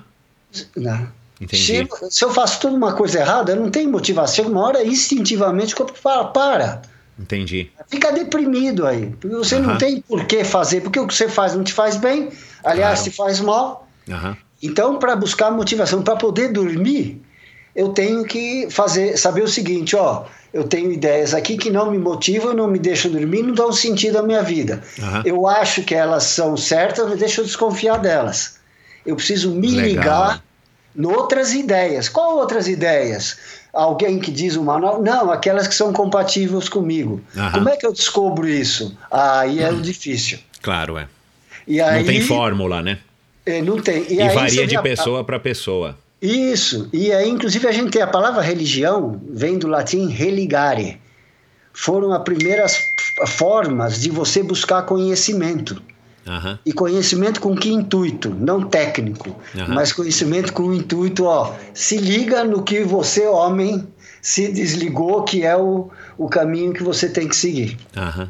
Não, não sei se. Não, não, deu para entender. É, né? Então, voltando à motivação, né? É. A, a, a, qualquer que seja a sua disposição, tirando pessoas que nasceram com uma vitalidade muito baixa, então, qualquer coisa serve, está esperando morrer, tudo uhum. bem, são seres, cada um com o seu jeito, né? Uhum. Ou pessoas que nada vale na vida, e de que então um delinquente que nada vale, nem a vida dele vale, então ele pode fazer qualquer coisa e qualquer é, coisa vale, quanto muito ele sai na frente do caminhão, se o caminhão for atropelar ele, come pouco e bebe pouco. Uhum. Né? E pronto, e o resto é qualquer coisa. Tirando essas pessoas, a gente que valoriza a vida, o que, que é valorizar? É ir em busca de, é a tal coisa que o animal vai em busca de. Uhum. Pessoas que, esse é o amai, amam, vamos amar. O Beatle falou need is love, quer dizer, ter essa função de valorização. Para valorizar, você precisa escolher certo, uhum. senão você não fica motivado. Entendi. É. E é isso que na, na, no Roberto Azevedo é o, o, o, esporte cumpre grande parte dessa, ah, então, dessa motivação. É. Eu falo, por favor, não me dê um ticket para assistir a melhor orquestra filarmônica no Royal Albert Hall de Londres, porque eu não tenho a, a, o campo de habilidade, de capacidade de entender a música, de eu apreciar. não tenho. Aham. Não tenho. Eu, sei, eu imagino, por paralelismo ao esporte, eu sei o mundo que aquilo é, a maravilha que deve ser para um músico Aham. descobrir tudo que tem para descobrir na música, como a gente, né? Tudo que a gente tem para descobrir no dia a dia da gente na vida e no esporte também. Mas Aham. um- é um canal que não serve para mim. Eu vou Entendi. dormir lá, aham. entendeu? Aham. Eu vou olhar, olhar, olhar, não, vou- não, não vou conseguir captar. Então, agora, pega a minha área, que é o trabalho que eu faço, a, a minha sentido de construtividade, então é a vontade de passar as coisas, de, eh, de fazer um bem, o que eu puder ajudar alguém, mas porque faz bem para mim também, sabe? Claro, é. É, é o Então, que te ah, realiza, Eu quero né? fazer o bem, é porque é legal fazer o bem. Eu quero fazer o bem, para mim faz bem, mas Aham. sem esquecer de fazer o bem para mim também. Claro. Então, escolho as áreas que eu vou fazer o bem. Aham. Eu não faço caridade assim, chega boleto de alguma coisa que eu nem conheço, eu não dou. Ou entra alguém no restaurante e fala, doutor, me dá um, um, um- um trocado, posso engraxar o sapato? Eu falo, dá licença, eu estou almoçando, não quero engraxar o sapato. Então, assim, eu não fico, ah, tem que ajudar o coitado. Não, eu vou ajudar da minha forma. Pega o moleque lá do clube, que não tem recurso. Eu tenho um rolo a mais para dar para ele. Eu vejo que o cara está na pegada, eu tenho o prazer de dar um rolo para ele que eu não estou usando. Aham. Não sei se. Não, não, sim, deu para entender. Tá. Então, ah, nesse sentido, então voltando, né, a motivação. Então, eu preciso ficar motivado, eu preciso encontrar alguma coisa que me faça sentido. Por exemplo, fazer exterra, para mim não faz muito sentido. Talvez um dia eu possa fazer, mas não, não vai fazer sentido porque mountain bike é, é diferente, entendeu? Até uma Aham. coisa muito parecida. Poderia fazer, né? Aham. E, Mas- e- e o Ironman, e o Ironman te trouxe isso, né? Mesmo depois dessas primeiras vezes que você participou, você disse que já são 30 ou mais de 30. O Ironman te trouxe isso, você foi enxergando no Ironman isso, não é à toa que você acabou se dedicando aí nesses últimos anos praticamente a, a, a uma única ou duas, três provas por ano que são sempre um Ironman. É, então, e o Ironman, o que, que aconteceu? É uma, foi um conjunto de situações que me fazem sentido. Aham. né? Então, mais até do que o resultado final, o resultado final é só mais um estímulo para eu continuar nessa história. Aham. Entendeu? E eu, então, no Ironman, o que, que o Ironman fez? Junto com uma série de outras coisas, eu tenho uma esposa que me acompanha perfeitamente, que entende perfeitamente, é a melhor Iron Wife que existe.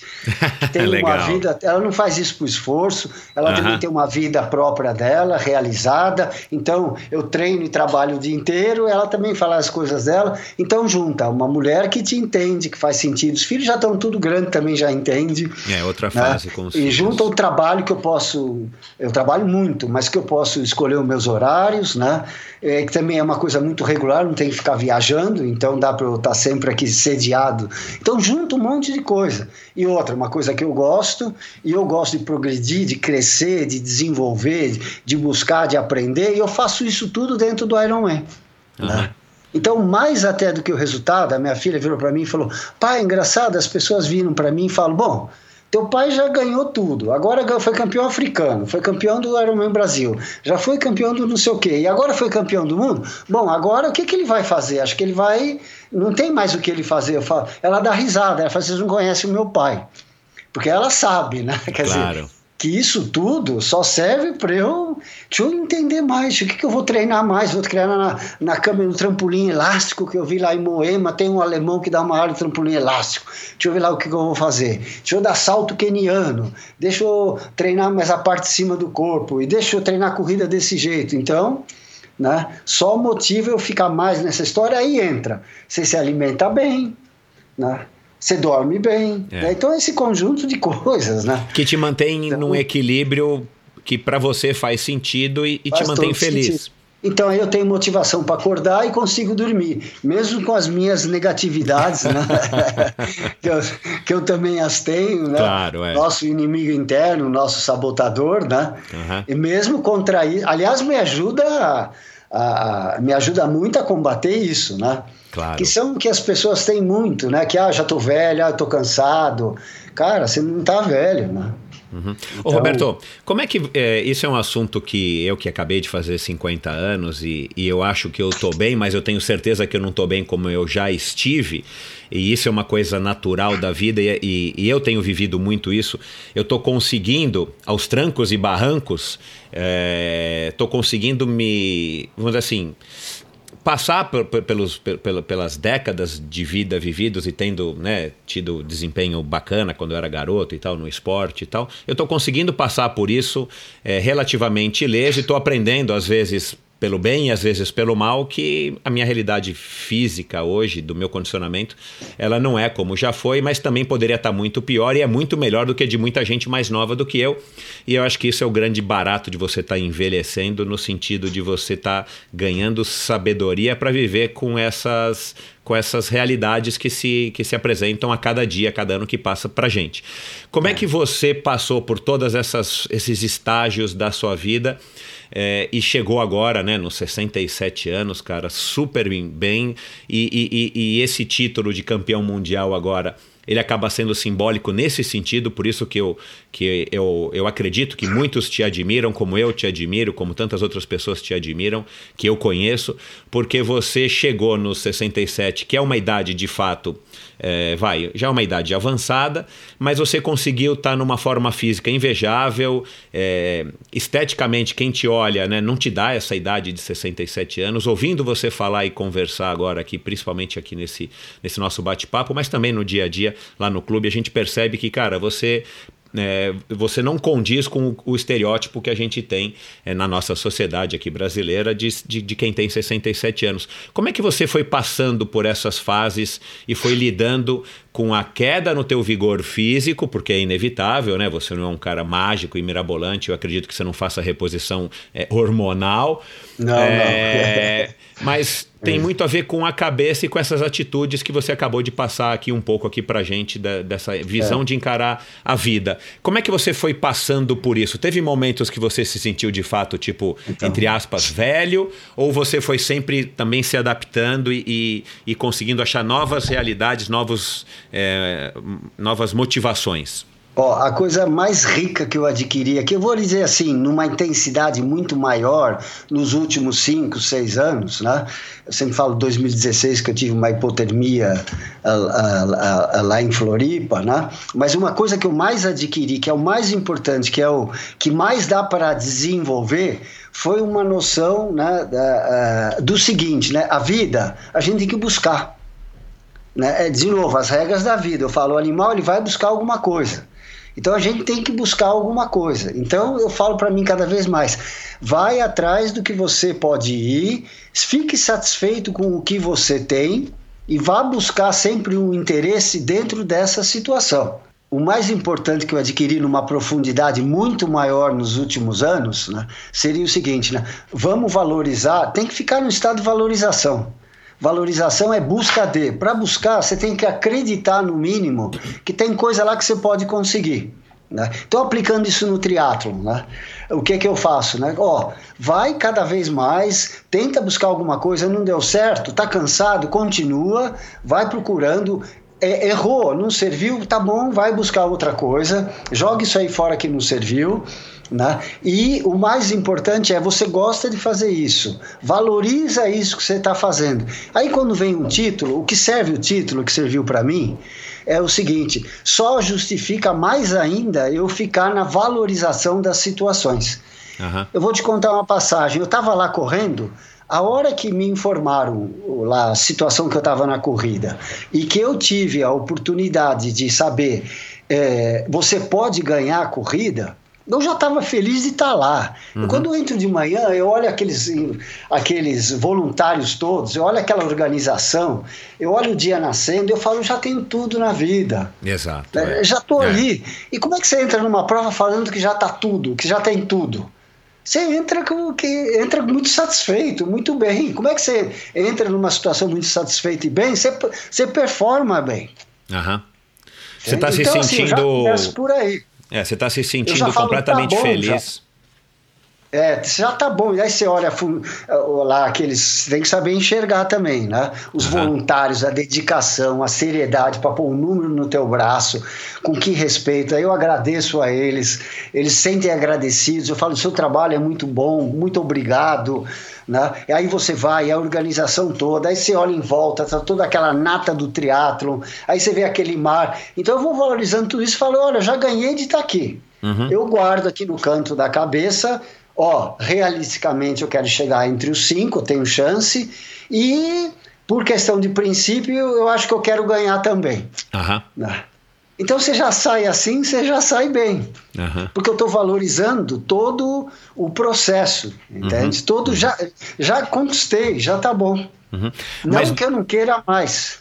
Eu entendi. É. Agora, é, duas coisas que, que eu gostaria de, de saber aí de você com relação a isso que você acabou de falar. A primeira, uh, os americanos fazem muito bem feito o marketing, né? A gente tem que usar realmente, enfim, a gente tem que reconhecer que os americanos vendem muito bem qualquer coisa. E Kona não é diferente. Uh, e com as redes sociais e com, enfim, com essa, com essa facilidade, a circulação do, das informações, do conhecimento e, a própria internet, a gente percebe que eles estão acertando cada vez mais. Não é à toa que o Iron Man como, como uma empresa é, é, um sucesso, né? Foi comprada aí recentemente e tal por um valor é, bilionário e tal. E Kona é, é, o campeonato mundial disso tudo. Kona é o epicentro do triatlon mundial. Eu, eu arrisco dizer que muito mais até do que Jogos Olímpicos e tal. É, até porque acontece né, anualmente há tantos anos. Mas eles vendem muito bem isso de que você está levando um pedaço da ilha, de que a, a, ilha tem uma energia, né? Que a lava da deusa pele e tudo mais. Quer dizer, ele, eles fazem um pacote que, que as pessoas querem consumir, né? Não é à toa que é, depois da marca Harley Davidson, a, a tatuagem, é, o Iron Man é a marca mais tatuada é, no mundo. Então, que, que eu acho? Eu acho que muito é para inglês ver, tá? Minha opinião. Acho que muito também o americano faz isso, claro, com sentido de vender, né? De, de tornar uma marca que, que vende, de, enfim, desde relógio até, enfim, calça jeans. Numa época tinha água do Ironman e tudo mais. É, e eles querem ganhar dinheiro, obviamente, hoje principalmente porque é uma empresa que precisa gerar lucro, dar dividendos para os acionistas. Mas você acabou de citar aqui uma coisa que, que, que para você não é, né? Você não, enfim, você não está em busca da tatuagem do Iron Man, não que eu tenha nada contra isso, mas eu digo, o, o teu propósito é muito mais pessoal, muito mais nobre, é, o que condiz de fato com o que eu acredito e com, claro, a, até a tua profissão. Mas você acha que as pessoas, de uma maneira geral, enxergam isso que você está tá falando ou algo similar? Ou as pessoas estão mais em busca do, vamos dizer assim, do título de fato, de ser um Ironman que participou de Kona? Porque. É, por exemplo, quando tem a distribuição de vagas para Kona, né, aqui no Ironman de Florianópolis, e algumas pessoas não conseguem, a gente sabe, né, e, e vê, eu já vi pessoas que se desesperam, pessoas que choram porque não conseguiram, ou pessoas que estão passando a vida, entre aspas, buscando a tal vaga para Kona e de, de, de, certa maneira não estão satisfeitos porque não, não satisfeitos porque não conseguiram participar de Kona. É, o, como é que você enxerga isso? É, enfim, da, na tua visão particular e pessoal como psicoterapeuta e também como atleta que, que, que conseguiu conquistar a vaga para Kona? É. Então, eu, ó, eu, eu, olho assim, eu vejo assim, eu falo, é a minha verdade, né? Uhum. Então eu vejo assim, é, é, é, a gente não, não, imagina muito, mas existem os mais variados tipos de pessoas do mundo no que diz respeito aos mais variados tipos de motivação pessoal que aquela pessoa pode ter. E cada um tem a motivação em função do que ele é, né?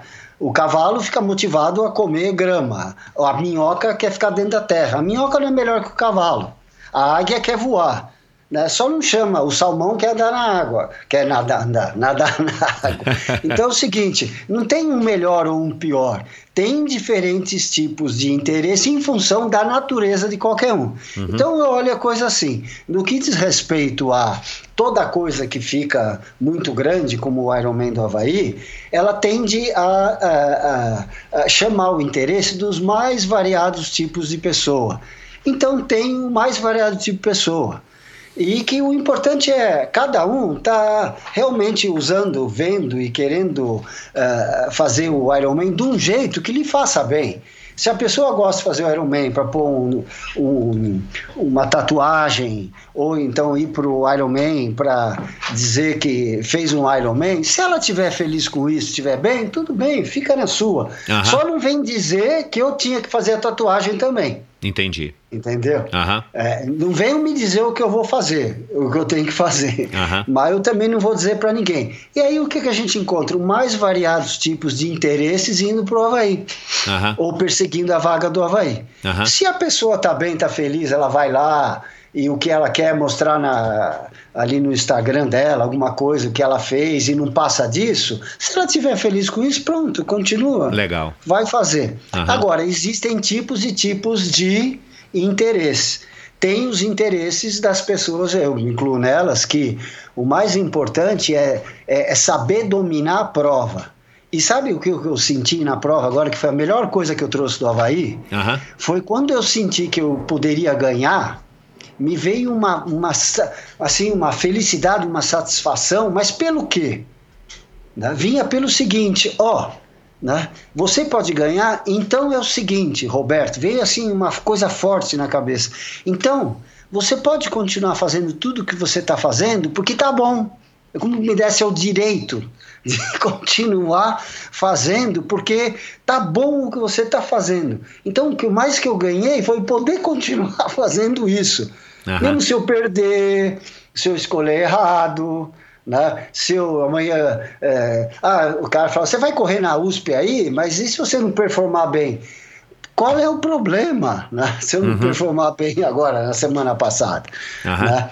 Então, olha só, foi a coisa que eu mais ganhei foi isso. Eu posso continuar fazendo o que eu quero, tá bom, né? Você está aprovado, então pode continuar no processo, seja qual ele for. Uhum. Se correr mal, se correr bem, se faz a escolha certa, se quer tentar de novo. Isso é a vida. Uhum. As pessoas ficam muito abaladas em não terem tudo certinho, porque elas mesmo se auto uh, desclassificam. Uhum. Né? Se dentro de determinadas coisas eleitas elas não preenchem.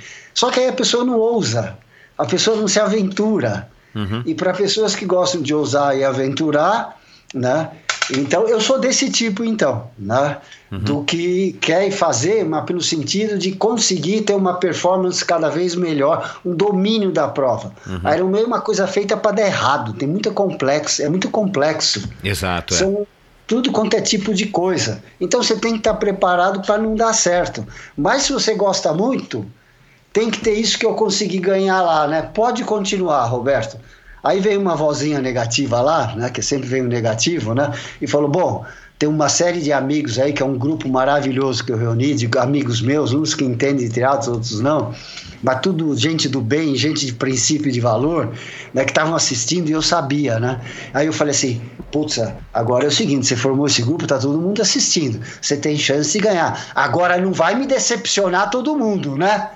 Veio assim meio de cobrança, né? Falei, putz, né? Falei, não, vou usar esse negativo a meu favor, deixa eu correr mais, né? Uhum. Então, então, assim, tem, o importante é a gente ficar seguro com o jeito que a gente faz o teatro, não se perturbar se outras pessoas fazem de outro jeito, né? Cada se um na sua, né? Forma.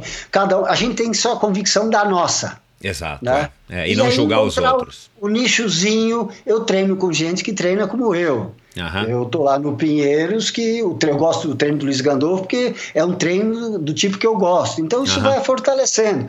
Eu vou na estrada atrás do Arthur Ferraz e outros, né? Então ali é o pessoal que me faz sentido. E tudo uhum. bem. Agora, outros querem praticar de uma outra forma, acham que a gente é louco, tudo bem, cada um, cada um na sua. Então Mas... acho que não tem problema. Tá. Oi, mas, mas você, você acha que o que o que torna a Kona tão especial é, na verdade, uma visão é, que, claro, eles, eles, eles, criam uma imagem né, de Kona, mas é impossível a gente dizer o que que tem Kona de especial quando você vai explicar, sei lá, se você tivesse que fazer uma palestra e explicar para todo mundo o que que Kona tem de tão especial. Você vai explicar a tua visão, como você acabou de explicar. Não é. dá pra gente dizer, ah, é uma ilha que tem uma magia. Não, é, cada um vai enxergar o, o, o Kona da sua própria maneira e, é. e vai valorizar isso como é hoje em é. dia. E, e, é como tudo na vida, né? Quanto mais a sua capacidade de conhecer, uhum. né? mais você vai poder tirar tudo que Kona na verdade é.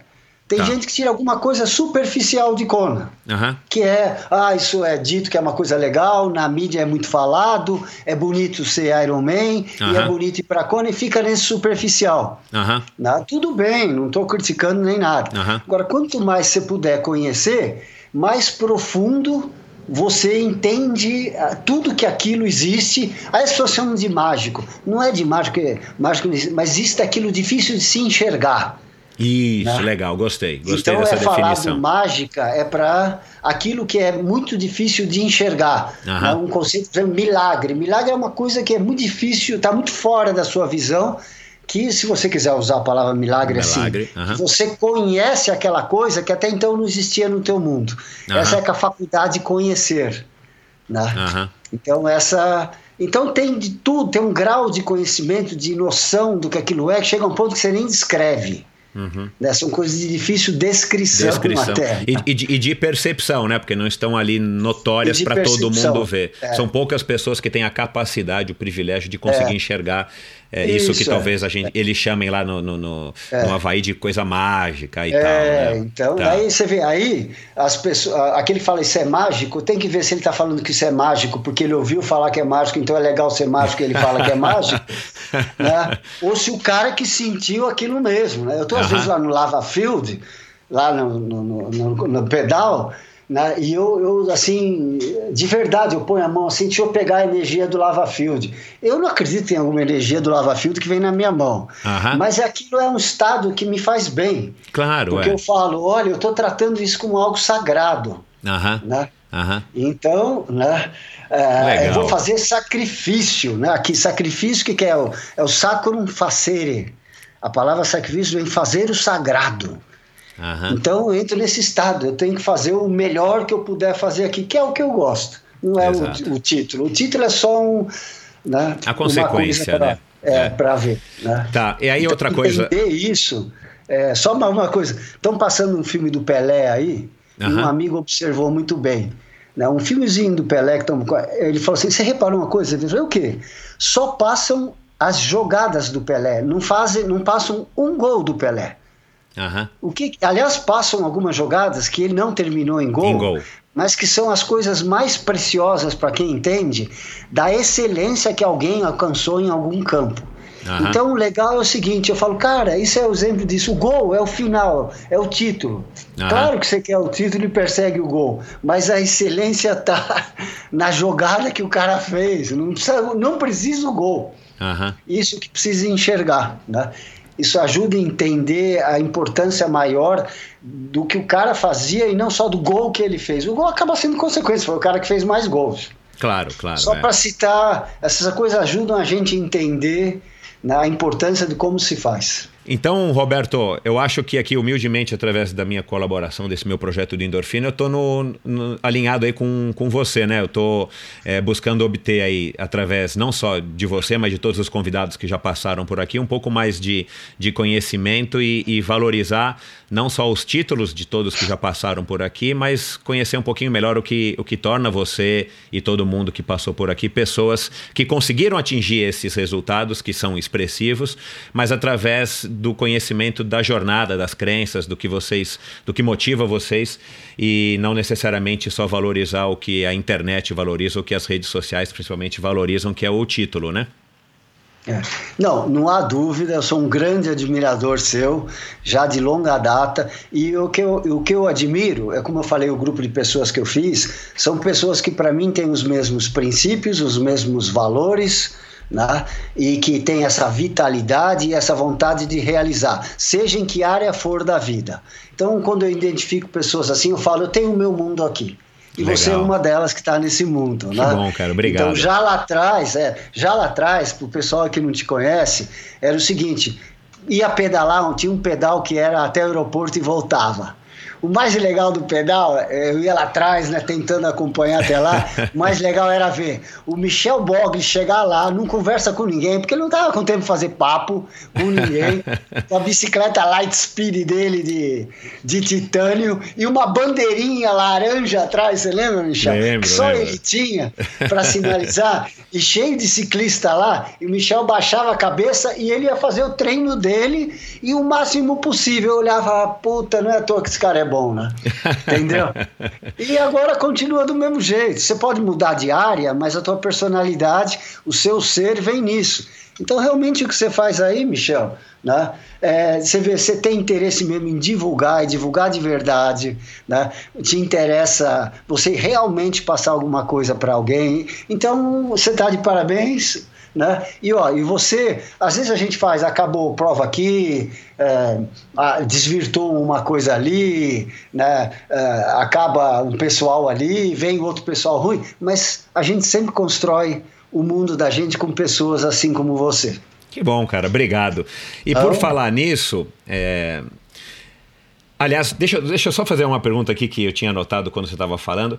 É, não, não precisamos falar pontualmente dessa prova agora que você que você acabou ganhando, né? E, e aí tem vídeos já na, na internet, você já deu também aí algumas entrevistas, mas como é que você lida nos momentos que você está com as, as vozes aí sabotadoras, é, te- te- mai- falando mais alto, vai, nos momentos de baixa, que todo mundo tem, principalmente numa prova como o Ironman, que você acabou de dizer, eu concordo assim embaixo, é, é- tem tudo para dar errado, né? Quando dá certo é porque é um ponto fora da curva, e, e isso talvez seja o grande barato que motive a, a gente é, no triatlon de uma maneira geral, mas principalmente nas provas de longa distância.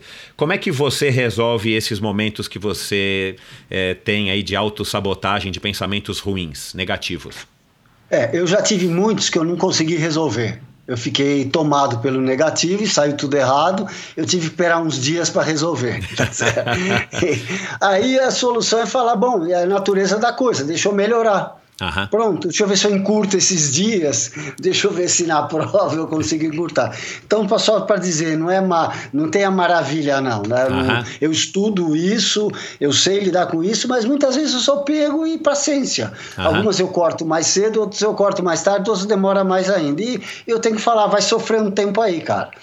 Então, assim, ah, né, então tem isso. A- a- ali na, nessa prova em si, teve muito poucos momentos negativos, né? Aham. Então, que eu consegui, por exemplo, quando a Fernanda Palma me avisou: olha, a, a distância do cara diminuiu de 4 minutos, você estava 19, o cara está agora a 4, no quilômetro 35. Né?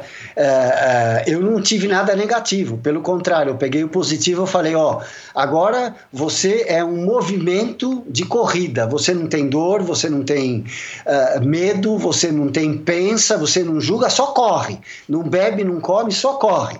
E foi o que eu consegui fazer até o final. Então, o positivo foi: você não é outra coisa, e dá, você não vai ter cãibra, você não vai parar, não para, não anda, porque você não retoma o movimento, e eu consegui chegar. Agora, o negativo veio depois. Depois de tudo acontecido, a maior festa, os amigos, os filmes, eu em casa à noite, vendo o meu grupo de amigos lá, todos, aquelas mensagens todas, eles acompanhando, matando todos do coração, etc. Tal. Aí eu vi de novo o vídeo de eu chegando, olha o negativo. Eu olhei e veio na minha cabeça o seguinte: Putz, você já é um velho, com esse tom. Você já é um velho. E você me chega desse jeito, todo torto, com essa figura. Você- é ridículo isso. Daí aí ficou fácil também, né? Aham. Para poder combater. Falar, pô, se não tá bom o que eu já fiz, eu não vou acreditar em você, negativo. que legal. Então, né, a gente tem que. Como é que eu faço? É, eu tento ridicularizar o negativo, Aham. falar, ah, é, não, precisava mais isso. Aliás, eu cheguei assim porque eu vim que não pensava em outra coisa, dei Aham. tudo que eu tinha. é o, o né? que é o que é um mérito, né? Porque. desmoraliza- Aham. Você desmoraliza o negativo, fica trabalhando para falar que ele é ridículo, que não procede, usa a lógica e a razão, e aí você põe o pensamento amigo no lugar, né? Aham. O pensamento amigo é, pô, né, eu fui campeão, tá bom, né? Ô, ô, Roberto, é, você, você consegue ter esse tipo de enfoque, você consegue resolver essas questões assim, que, que eu acho muito legal. é, muito porque você estuda e, e, dedicou uma vida e dedica aí a, a, a psicoterapia, é, ou também porque você também foi vivendo experimentando e, e, e, errando e acertando pessoalmente nas tuas próprias empreitadas aí ao longo de tantos anos praticando triatlon? É. Ó, todo mundo que sofre todo mundo que tem uma ansiedade, uma depressão, uma questão existencial, eh, situações que ficam difíceis para lidar, que sente as coisas muito pesadas, todo mundo que tem isso tem uma grande motivação para aprender a desenvolver esse pensamento. Hoje em ah, dia, a tá. gente vê como, como, uma coisa muito boa: existe mindfulness, existe meditação, existem é, instituições maravilhosas, né, como doutrina espírita, outras religiões, tudo que consegue encaminhar a pessoa para isso, com todas as novidades, coaching, com todas as novidades que estão surgindo, é porque existe essa demanda.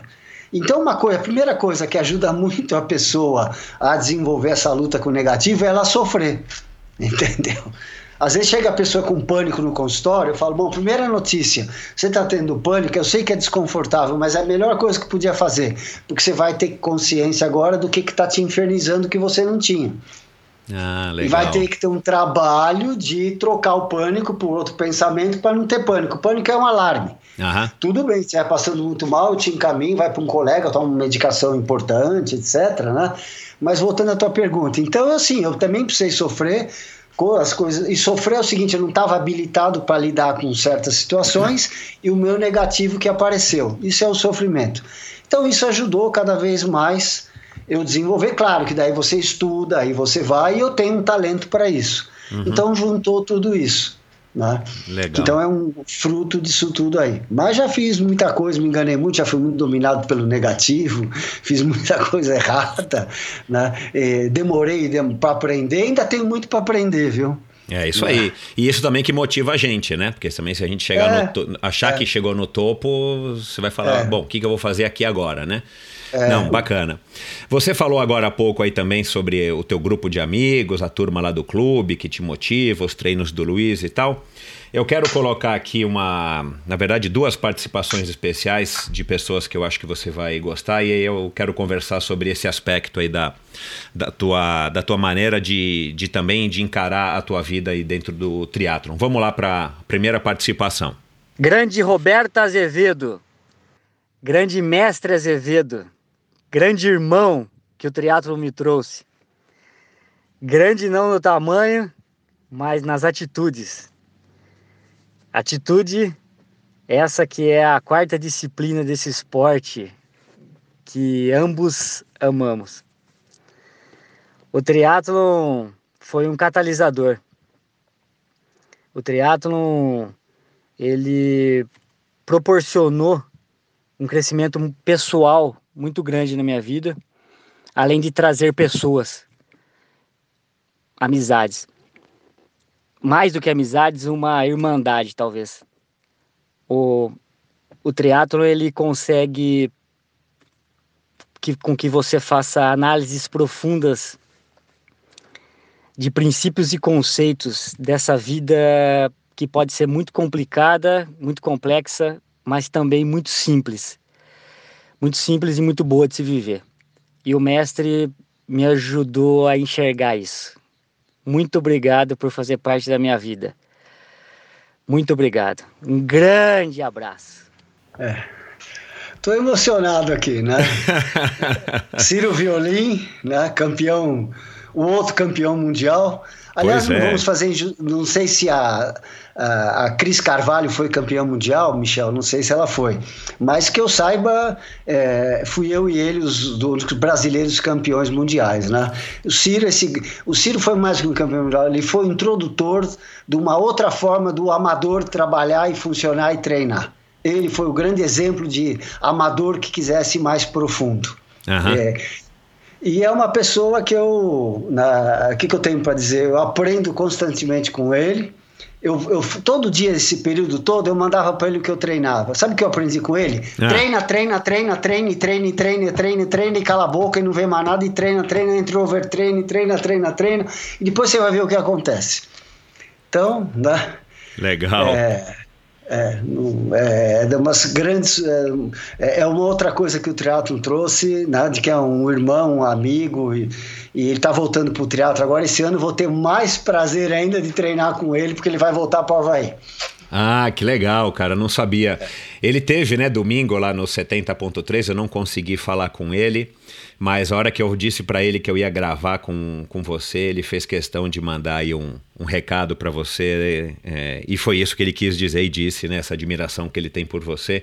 Muito bacana, o Ciro, um, um grande triatleta, um grande ciclista, enfim, um cara de fato é, bacana. Que bom que ele está voltando.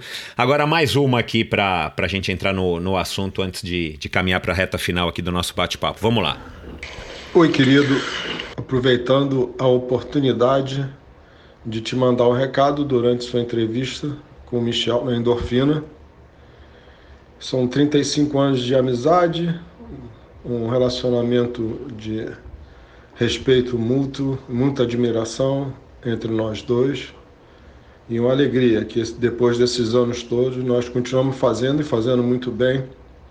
O que a gente gosta muito, que é o triatlo e muita admiração entre a gente. Eu sei que você sempre admirou minha carreira no passado e agora as coisas inverteram um pouco. Eu que tenho que admirar o meu amigo que é campeão mundial. Então, deixo um abraço muito forte para você aqui e espero estar junto contigo novamente, em breve. Esse é o Beto Dolabella.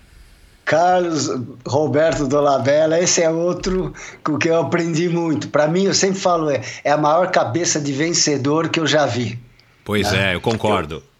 o Armando Barcelos conta uma passagem, né? A gente estava jantando, almoçando no aniversário do, do Dolabella uns quatro anos atrás, eu, o Alexandre Ribeiro, o Armando Barcelos, ele, né? E aí o Barcelos fala o seguinte: sabe como é que era o Beto? Era? Era o seguinte: tinha largada ali, tava todo mundo na beira da, da largada ali, do, com o pé na água, né? Uhum. E tudo ali, todo mundo comprimido ali para sair, todo mundo já ocupando aquele lugar um tempão. De repente, vinha pelo lado o, o Dolabella, dava um mergulho, né? exato, né? exato. limpava o óculos e voltava de costas e saía na frente. cara, eu lembro exatamente disso, cara. É. é. Quer dizer, é, é, muito significativo, né? A capacidade dele buscar o melhor, né? Exato. Então, e ó, ele falou aí que agora ele que me admira. Uma coisa importante que ele falou, não, eu que admiro a ele, porque ele continua na história. Pois é. E é o que ele falou. Mais do que os 35 anos que, é, ou das conquistas que ele teve, que eu possa ter, é que ele foi campeão do mundo há uns 4, 5 anos, né? De, foi, de short. De short, é. É. Então, o que acontece? Né? Mais do que isso, a maior vitória é isso que ele falou. A gente continua na história. Ele está pedalando, nadando e correndo. Exato. E eu vou continuar muito também. Essa é a maior vitória. É. Ô Roberto, então, é nesse assunto, é, também numa das, das entrevistas que eu ouvi ou que eu li, você, você cita essa turma do Clube Pinheiros, você falou de outros nomes além do Ciro, do Dolabella. O Dolabella claro, não, não é tão novo, mas o Ciro Violim é bem mais novo. Aí você falou do Alexandre Takenaka, é, do Pedro Ceris, entre outras pessoas você citou que, que, que, são pessoas aí também que te, que te motivam e tal. É o teu, a tua turma. Que se a gente for olhar para um, um padrão, vai, mundial, nacional, é, não condiz com a tua faixa etária. E, e, já, e já existem estudos e tal de que a gente consegue, entre aspas, aí, se alimentar é, também, entre aspas, dessa energia ou dessa, dessa é, juventude, vamos dizer, quando a gente anda com pessoas mais novas, é, não pelo fato de andar, mas no, no esporte, que é o assunto que a gente está falando aqui, porque a gente acaba se inspirando e se motivando e tendo como referência e, e conseguindo é, absorver dessa energia das pessoas jovens, é, que é o tal do estado de flow e tudo mais. Né? Você acredita nisso? Você busca isso conscientemente de andar com pessoas mais novas também? Né? Eu sei que não, é só, não são só as suas amizades, os mais novos, mas você busca isso conscientemente ou simplesmente porque também é difícil de encontrar pessoas na tua faixa etária que tenham o mesmo pique, a mesma energia, os mesmos gostos que você tem? É, o que eu busco, sim, muito conscientemente, né, são pessoas jovens no que diz respeito ao estado de espírito, ao ah, jeito da consciência legal. trabalhar. Legal. Entende? Pode ser um, um rapaz lá, tem um rapaz novo que foi quinto colocado, o Pedro Dias, né? tem, tem né, 24, 25, é um jovem, né? mas é um moleque entusiasmado, dedicado. Eu tenho que treinar mais, eu quero dar. Eu, o cara que eu dei o rolo, né? Ah, legal. Então, eu, eu aproveito ali essa ligação do jovem. E tem um cara de 50 anos que é o Pedro Sirize né, que tem 50 anos, uhum. e ele é jovem assim, vou treinar, vou fazer Lanzarote, e eu vou treinar com o Brad Sutton, e vai lá e treina mesmo de verdade, e uhum. fica lá, é. e eu resolvo a minha vida, e resolve a vida dele, é um profissional de sucesso, um pai de família maravilhoso, né, e é aquela coisa, né, e eu vou depois para fazer Hot, e chegou o segundo em Hot, chegou o segundo em Lanzarote, né, foi no Havaí, não fez uma boa prova, mas tá treinando aí, fez a prova domingo passado, cabeça de jovem, Uhum, uhum. Jovem é vou atrás, eu sou capaz, eu vou, né? E uhum. com disposição, com alegria. Então eu procuro ficar com esses estados de consciência de jovem. Né? Uhum. Tem um dizer que eu aproveito, não sei se é isso que significa, uhum. mas que tem um dizer que dizia: uh, uh, Venha minhas criancinhas, que vós será o reino dos céus. Eu não uhum. sou religioso, mas assim, eu aproveito nesse sentido. Né? Se você continuar sempre com o estado de consciência jovem, seja qual for a sua idade, você está no, no, reino dos céus, é um, é um estado de consciência superior em termos de manter a motivação, o interesse e a vontade de viver. Legal. Então, respondendo a você, né, a turma que eu ando é essa turma, né, uhum. que acha que tem que treinar mais, quer arriscar, faz treino exagerado, procura descobrir, procura conhecer, né, e que não tem nenhum da minha idade, né, mas eu já vi gente da minha idade assim. Mas é né? muito mais difícil, então, óbvio. Então, essa né? turma. Claro, uhum. é, e é muito legal, porque, por exemplo, sai para pedalar, treino seis horas na Nova Band. O Arthur vai puxando o negócio, que é fora de série, ele é, é a referência da gente. Vai Takenaka, vai o, o Matheus Vidigal, vai o Pedro Cirize, vai o João e vou eu lá. Então é o seguinte, ó, duas horas fortes, um, duas horas leve, uma hora forte, um não sei o que, forte e fraco. E pronto, e vamos embora. Aí chega o seguinte, a hora que é o forte, ou eu aguento lá, ou então goodbye. Fica para trás, entendeu? Uh -huh, uh -huh. E pronto. Exato, e é a melhor é. coisa do mundo. Eu não sou tratado como, ah, ah, vamos esperar ele. Não tem isso entre a gente. Tá é. combinado, tá entendido, o Exato. objetivo é e tá tudo bem. Depois eu chego, já ganhei se eu conseguir acompanhar duas horas, três horas, quatro horas, cinco horas. Entendeu? Isso aí. Então é essa turma aí, né? Legal. É, por falar em ditado, antes da gente caminhar aqui para o finalzinho, é, tem um ditado, não sei se você concorda, que de médico e louco todo mundo tem um pouco. O lado é. médico a gente falou muito aqui agora. Qual que é o teu lado louco? O que, que você acha é. que você tá que você tá fora da curva dos padrões, assim, até para os padrões é, de um médico psicoterapeuta? Qual que é a tua loucura? É. É, bom, eu acho que a minha loucura é, por exemplo, é, é, padrões assim normais, a loucura é o seguinte: eu não, é, eu não vou em festa, eu não vou em casamento, nem a do triatleta Daniel Roman lá do Roman que eu adoro, e todos os triatletas foram lá. Eu tinha o Ironman da África duas semanas depois, não pude faltar no treino. Sábado à tarde, nem era à noite. Então, assim, então parece que eu não sou sociável, porque eu não vou ao cinema, não vou ao teatro. O meu interesse aqui, minha diversão é essa. É o então, trabalho e o treino. Para quem olha é de fora, é trabalho e treino. Não faço mais. Então parece que eu, pô, esse cara não tem vida social. A vida social é lá na estrada com meus amigos. Aham. Né? Aham. Então, assim, o que, que eu faço de. O louco é também ficar tentando. O, o que eu fico tentando é me machuco, treino demais. entre Até pelos amigos sou chamado de louco, né? Aham. Então, até pelo Ken é até pelo Ken o cara é. que treina demais, treina menos. É, é, o Ken esse grande amigo, né? Que é, que eu criei uma grande amizade depois de 15 anos viajando com ele, né? Então ele às vezes fala, para de treinar tanto, para de não sei o quê. Eu viro, é você que para de trabalhar que você não está treinando nada. E você adora treinar, né? então, então, alguma coisa de louco seria um pouco fora desses padrões, né? Uhum, uhum. Então eu não, eu, não, eu não almoço, eu como no carro porque eu não tenho tempo. Então eu como no carro um shake, depois chega minha secretária no meio da tralha, me traz umas empanadas, então a loucura é essa. Não, a refeição uhum. é à noite, às vezes. Eu me alimento bem.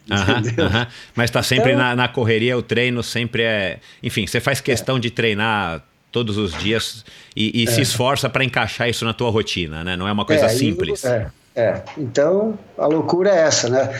A filha fala: pai, amanhã é meu aniversário, sábado, vamos almoçar? Eu, eu mando para ela: filha, você tá louca? Você acha que eu vou perder treino para almoçar com você? Quem vê isso fala: esse cara é um insensível, não tem senso de família. Não, minha filha me adora, ela entende perfeitamente. As amigas dela chamam ela de Miss Mimo, de tanto que eu dou para ela. Uhum. Aí ela põe uma carinha que é Iron Pop dá Legal. risada e fala, mas vamos jantar amanhã, domingo à noite, depois do treino? Eu falo, vamos. Depois do treino. Então, ô, ô, então, Roberto. Parece meio loucura, né? Aham, entendi. Gostei de saber disso. Ah, qual que é o, o, exemplo assim que, que, que, você pretende passar ou que você gostaria de passar, a mensagem que você é, gostaria de passar para as pessoas de uma maneira geral, não necessariamente mais novas, mas assim, assim, qual que é a referência, qual é a lição que você gostaria de passar?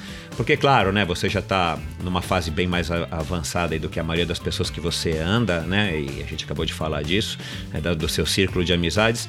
O que, que você gostaria que as pessoas pegassem de você é, de bom é, não as loucuras, não as coisas ruins, mas que, que elas pudessem, se você pudesse, né, influenciar as pessoas, e, e eu sei que você influencia, para que elas pudessem, enfim, talvez ter uma vida com mais propósito ou uma vida melhor? É, eu me dirigiria principalmente àquelas pessoas que têm uma vitalidade muito grande, têm uma capacidade de gostar, seja do que for, não precisa ser triatlo, óbvio. É seja do que for, essas pessoas têm uma capacidade de gostar e que gostam, então ficam motivadas para ser, para ter um movimento de vida. O que eu diria para elas é: cada vez apoiem a vocês conscientemente, não é apoiar de qualquer jeito, mas cada vez apoiem mais a vocês mesmos nos objetivos que vocês tenham e principalmente lutem contra as tais ideias autodepreciatórias, autoacusatórias, né, é, que geram medo e, e, culpa na gente. Então, acreditem mais e não acreditem tanto nessas vozes aí que às vezes é quanto amigo que eu tenho que meio que não volta para fazer um triatlo porque acha que não vai performar como já performou. Aham. Bacana. É. Então é, seria isso. Legal. Para terminar, é, qual é o sonho aí agora? O que, que você gostaria de realizar? Eu sei que teu objetivo não é realizar nenhum feito, né? Você é. quer curtir o, a viagem, mas pensando aí num, num, sonho, você deve ter alguma coisa quando você deita a cabeça aí no travesseiro que você é. quer conquistar ou que você quer, enfim, participar, fazer. Qual que é, é o sonho? É, então, primeiro, ter sonho é, é, acreditar que tem uma coisa muito maravilhosa pela frente. E vamos buscar na realidade, né? que seria o ano que vem né? Eu vou, eu quero ir pro Texas fazer o Texas. Não sei quem vai comigo, mas eu vou. Aí depois de 40 dias, eu vou fazer Floripa com todos os meus amigos que vão fazer Floripa lá. Legal. Né? Então eu vou fazer Floripa lá. Né? E depois o Ciro Violim e um monte de outros deles vão classificar. Um monte não vão, eu já estou classificado. Aí eu vou para Kona com esses amigos todos. E o período que a gente vai treinar é aquela coisa de sonhos. Então, pronto, isso aqui já está suficiente para eu estar tá motivado né, para continuar aí acordando e dormindo. Né? Bacana, cara. Roberto, parabéns, muito, muito obrigado aí por toda essa essa aula aí e, e, esse tempo todo que a gente bateu aqui o papo. Foi muito legal, você é um cara aí merecedor. E é isso, cara. Tô, você tá indo aí, a gente tá gravando esse episódio logo depois de, do 70.3 de São Paulo, que foi uma prova muito bacana. É, e aí agora, dia 1 de dezembro, você está indo para o Ironman da, da Patagônia, né? A hora que esse episódio for ao ar, você já vai ter participado. Então, boa sorte para você na, no Ironman da Patagônia e bons treinos. E é isso, continue nessa, nessa vibe, nessa, nessa, nesse pique que você tem e motivando e inspirando não só a mim, mas todo o grupo aí de amigos e as pessoas agora que não te conhecem, que estão passando a te conhecer através desse bate-papo. Michel, muito obrigado por ter aqui é, sido recebido por você. Eu demorei muito porque eu achava que tinha que estar um pouco mais digno da altura aqui da, ah, da endorfina, verdade, né? E das pessoas que eu falo. Eu tinha que ficar mais convicto que eu, deve, eu tinha que ter alguma coisa boa para passar, tá? Eu só vou te cobrar o seguinte: eu quero uma camisa da endorfina, hein, para andar de bicicleta. Legal, pode Não sei deixar. se você tem aí. eu vou mandar fazer, questão. vou mandar fazer uma para você, pode deixar. Tá aqui é assumido que eu vi o compromisso. Uma, eu vi uma lá em Floripa, agora achei que você tinha mais. Se não, tá tudo ok. Não, vou mandar fazer, pode deixar. A gente vai conversar aqui fora do ar, eu vou mandar fazer uma para você. Vou pegar o teu tamanho. Legal, cara. Obrigado, um grande abraço e bons treinos, Roberto. Bom, pessoal, o que, o que dizer desse, desse bate-papo, né? Acho que tá claro aí para todo mundo quem é o Roberto e o bacana, por isso que eu fiz questão de trazê-lo, é, é, essa, essa energia dele e essa mentalidade. Eu acho que tem muito de fato a ensinar, como eu disse no comecinho, foi uma grande aula, foi uma grande, uma grande sessão aí de, de psicoterapia para todo mundo. Espero que, que vocês enxerguem da maneira como eu enxergo e que a grande maioria aí das pessoas com as quais ele convive, a turma lá do clube e tal, é, valorizam nele, por isso que ele tem esse nome de o mestre, não é à toa.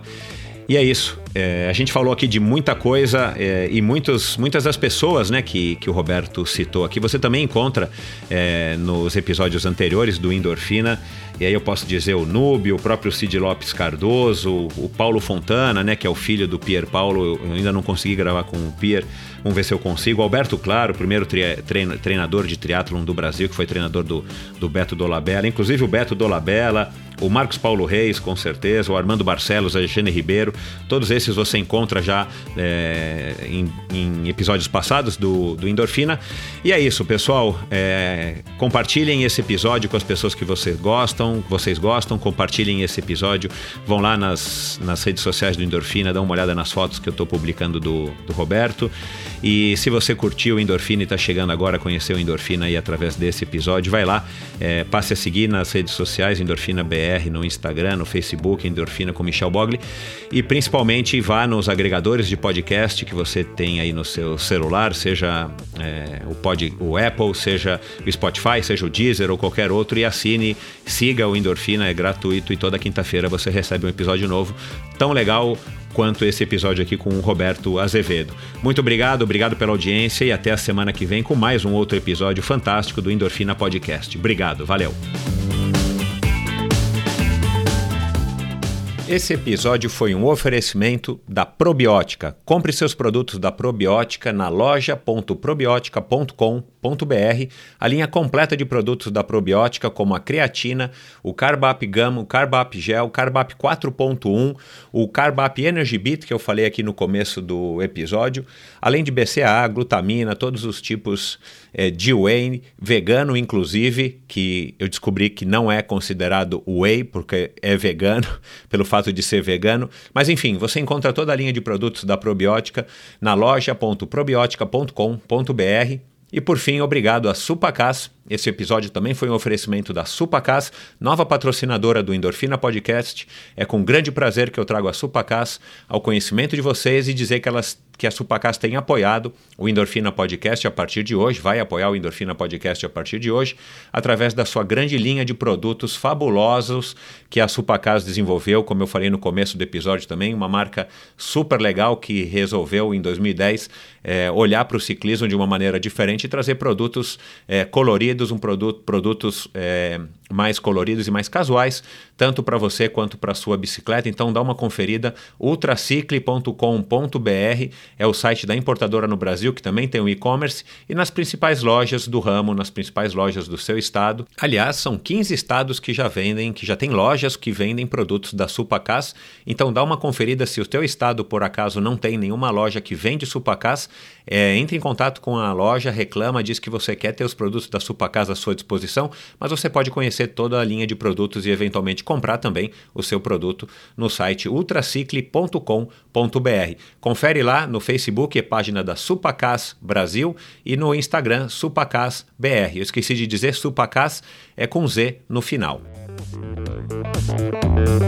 Obrigado por ouvir esse episódio do Endorfina. Acesse o endorfinabr.com, vá no post do episódio de hoje para conhecer um pouco mais sobre o meu convidado e alguns assuntos abordados em nossa conversa. Lá você ainda encontra todos os episódios do Endorfina e uma galeria de fotos da história do triatlon brasileiro. Se você curtiu, colabore assinando Endorfina na iTunes Store ou Spotify e compartilhando com seus amigos. Lembre-se de enviar suas sugestões, críticas e comentários através do perfil Endorfina BR no Instagram ou através do Endorfina com Michel Bogli no Facebook. Um abraço e até a semana que vem.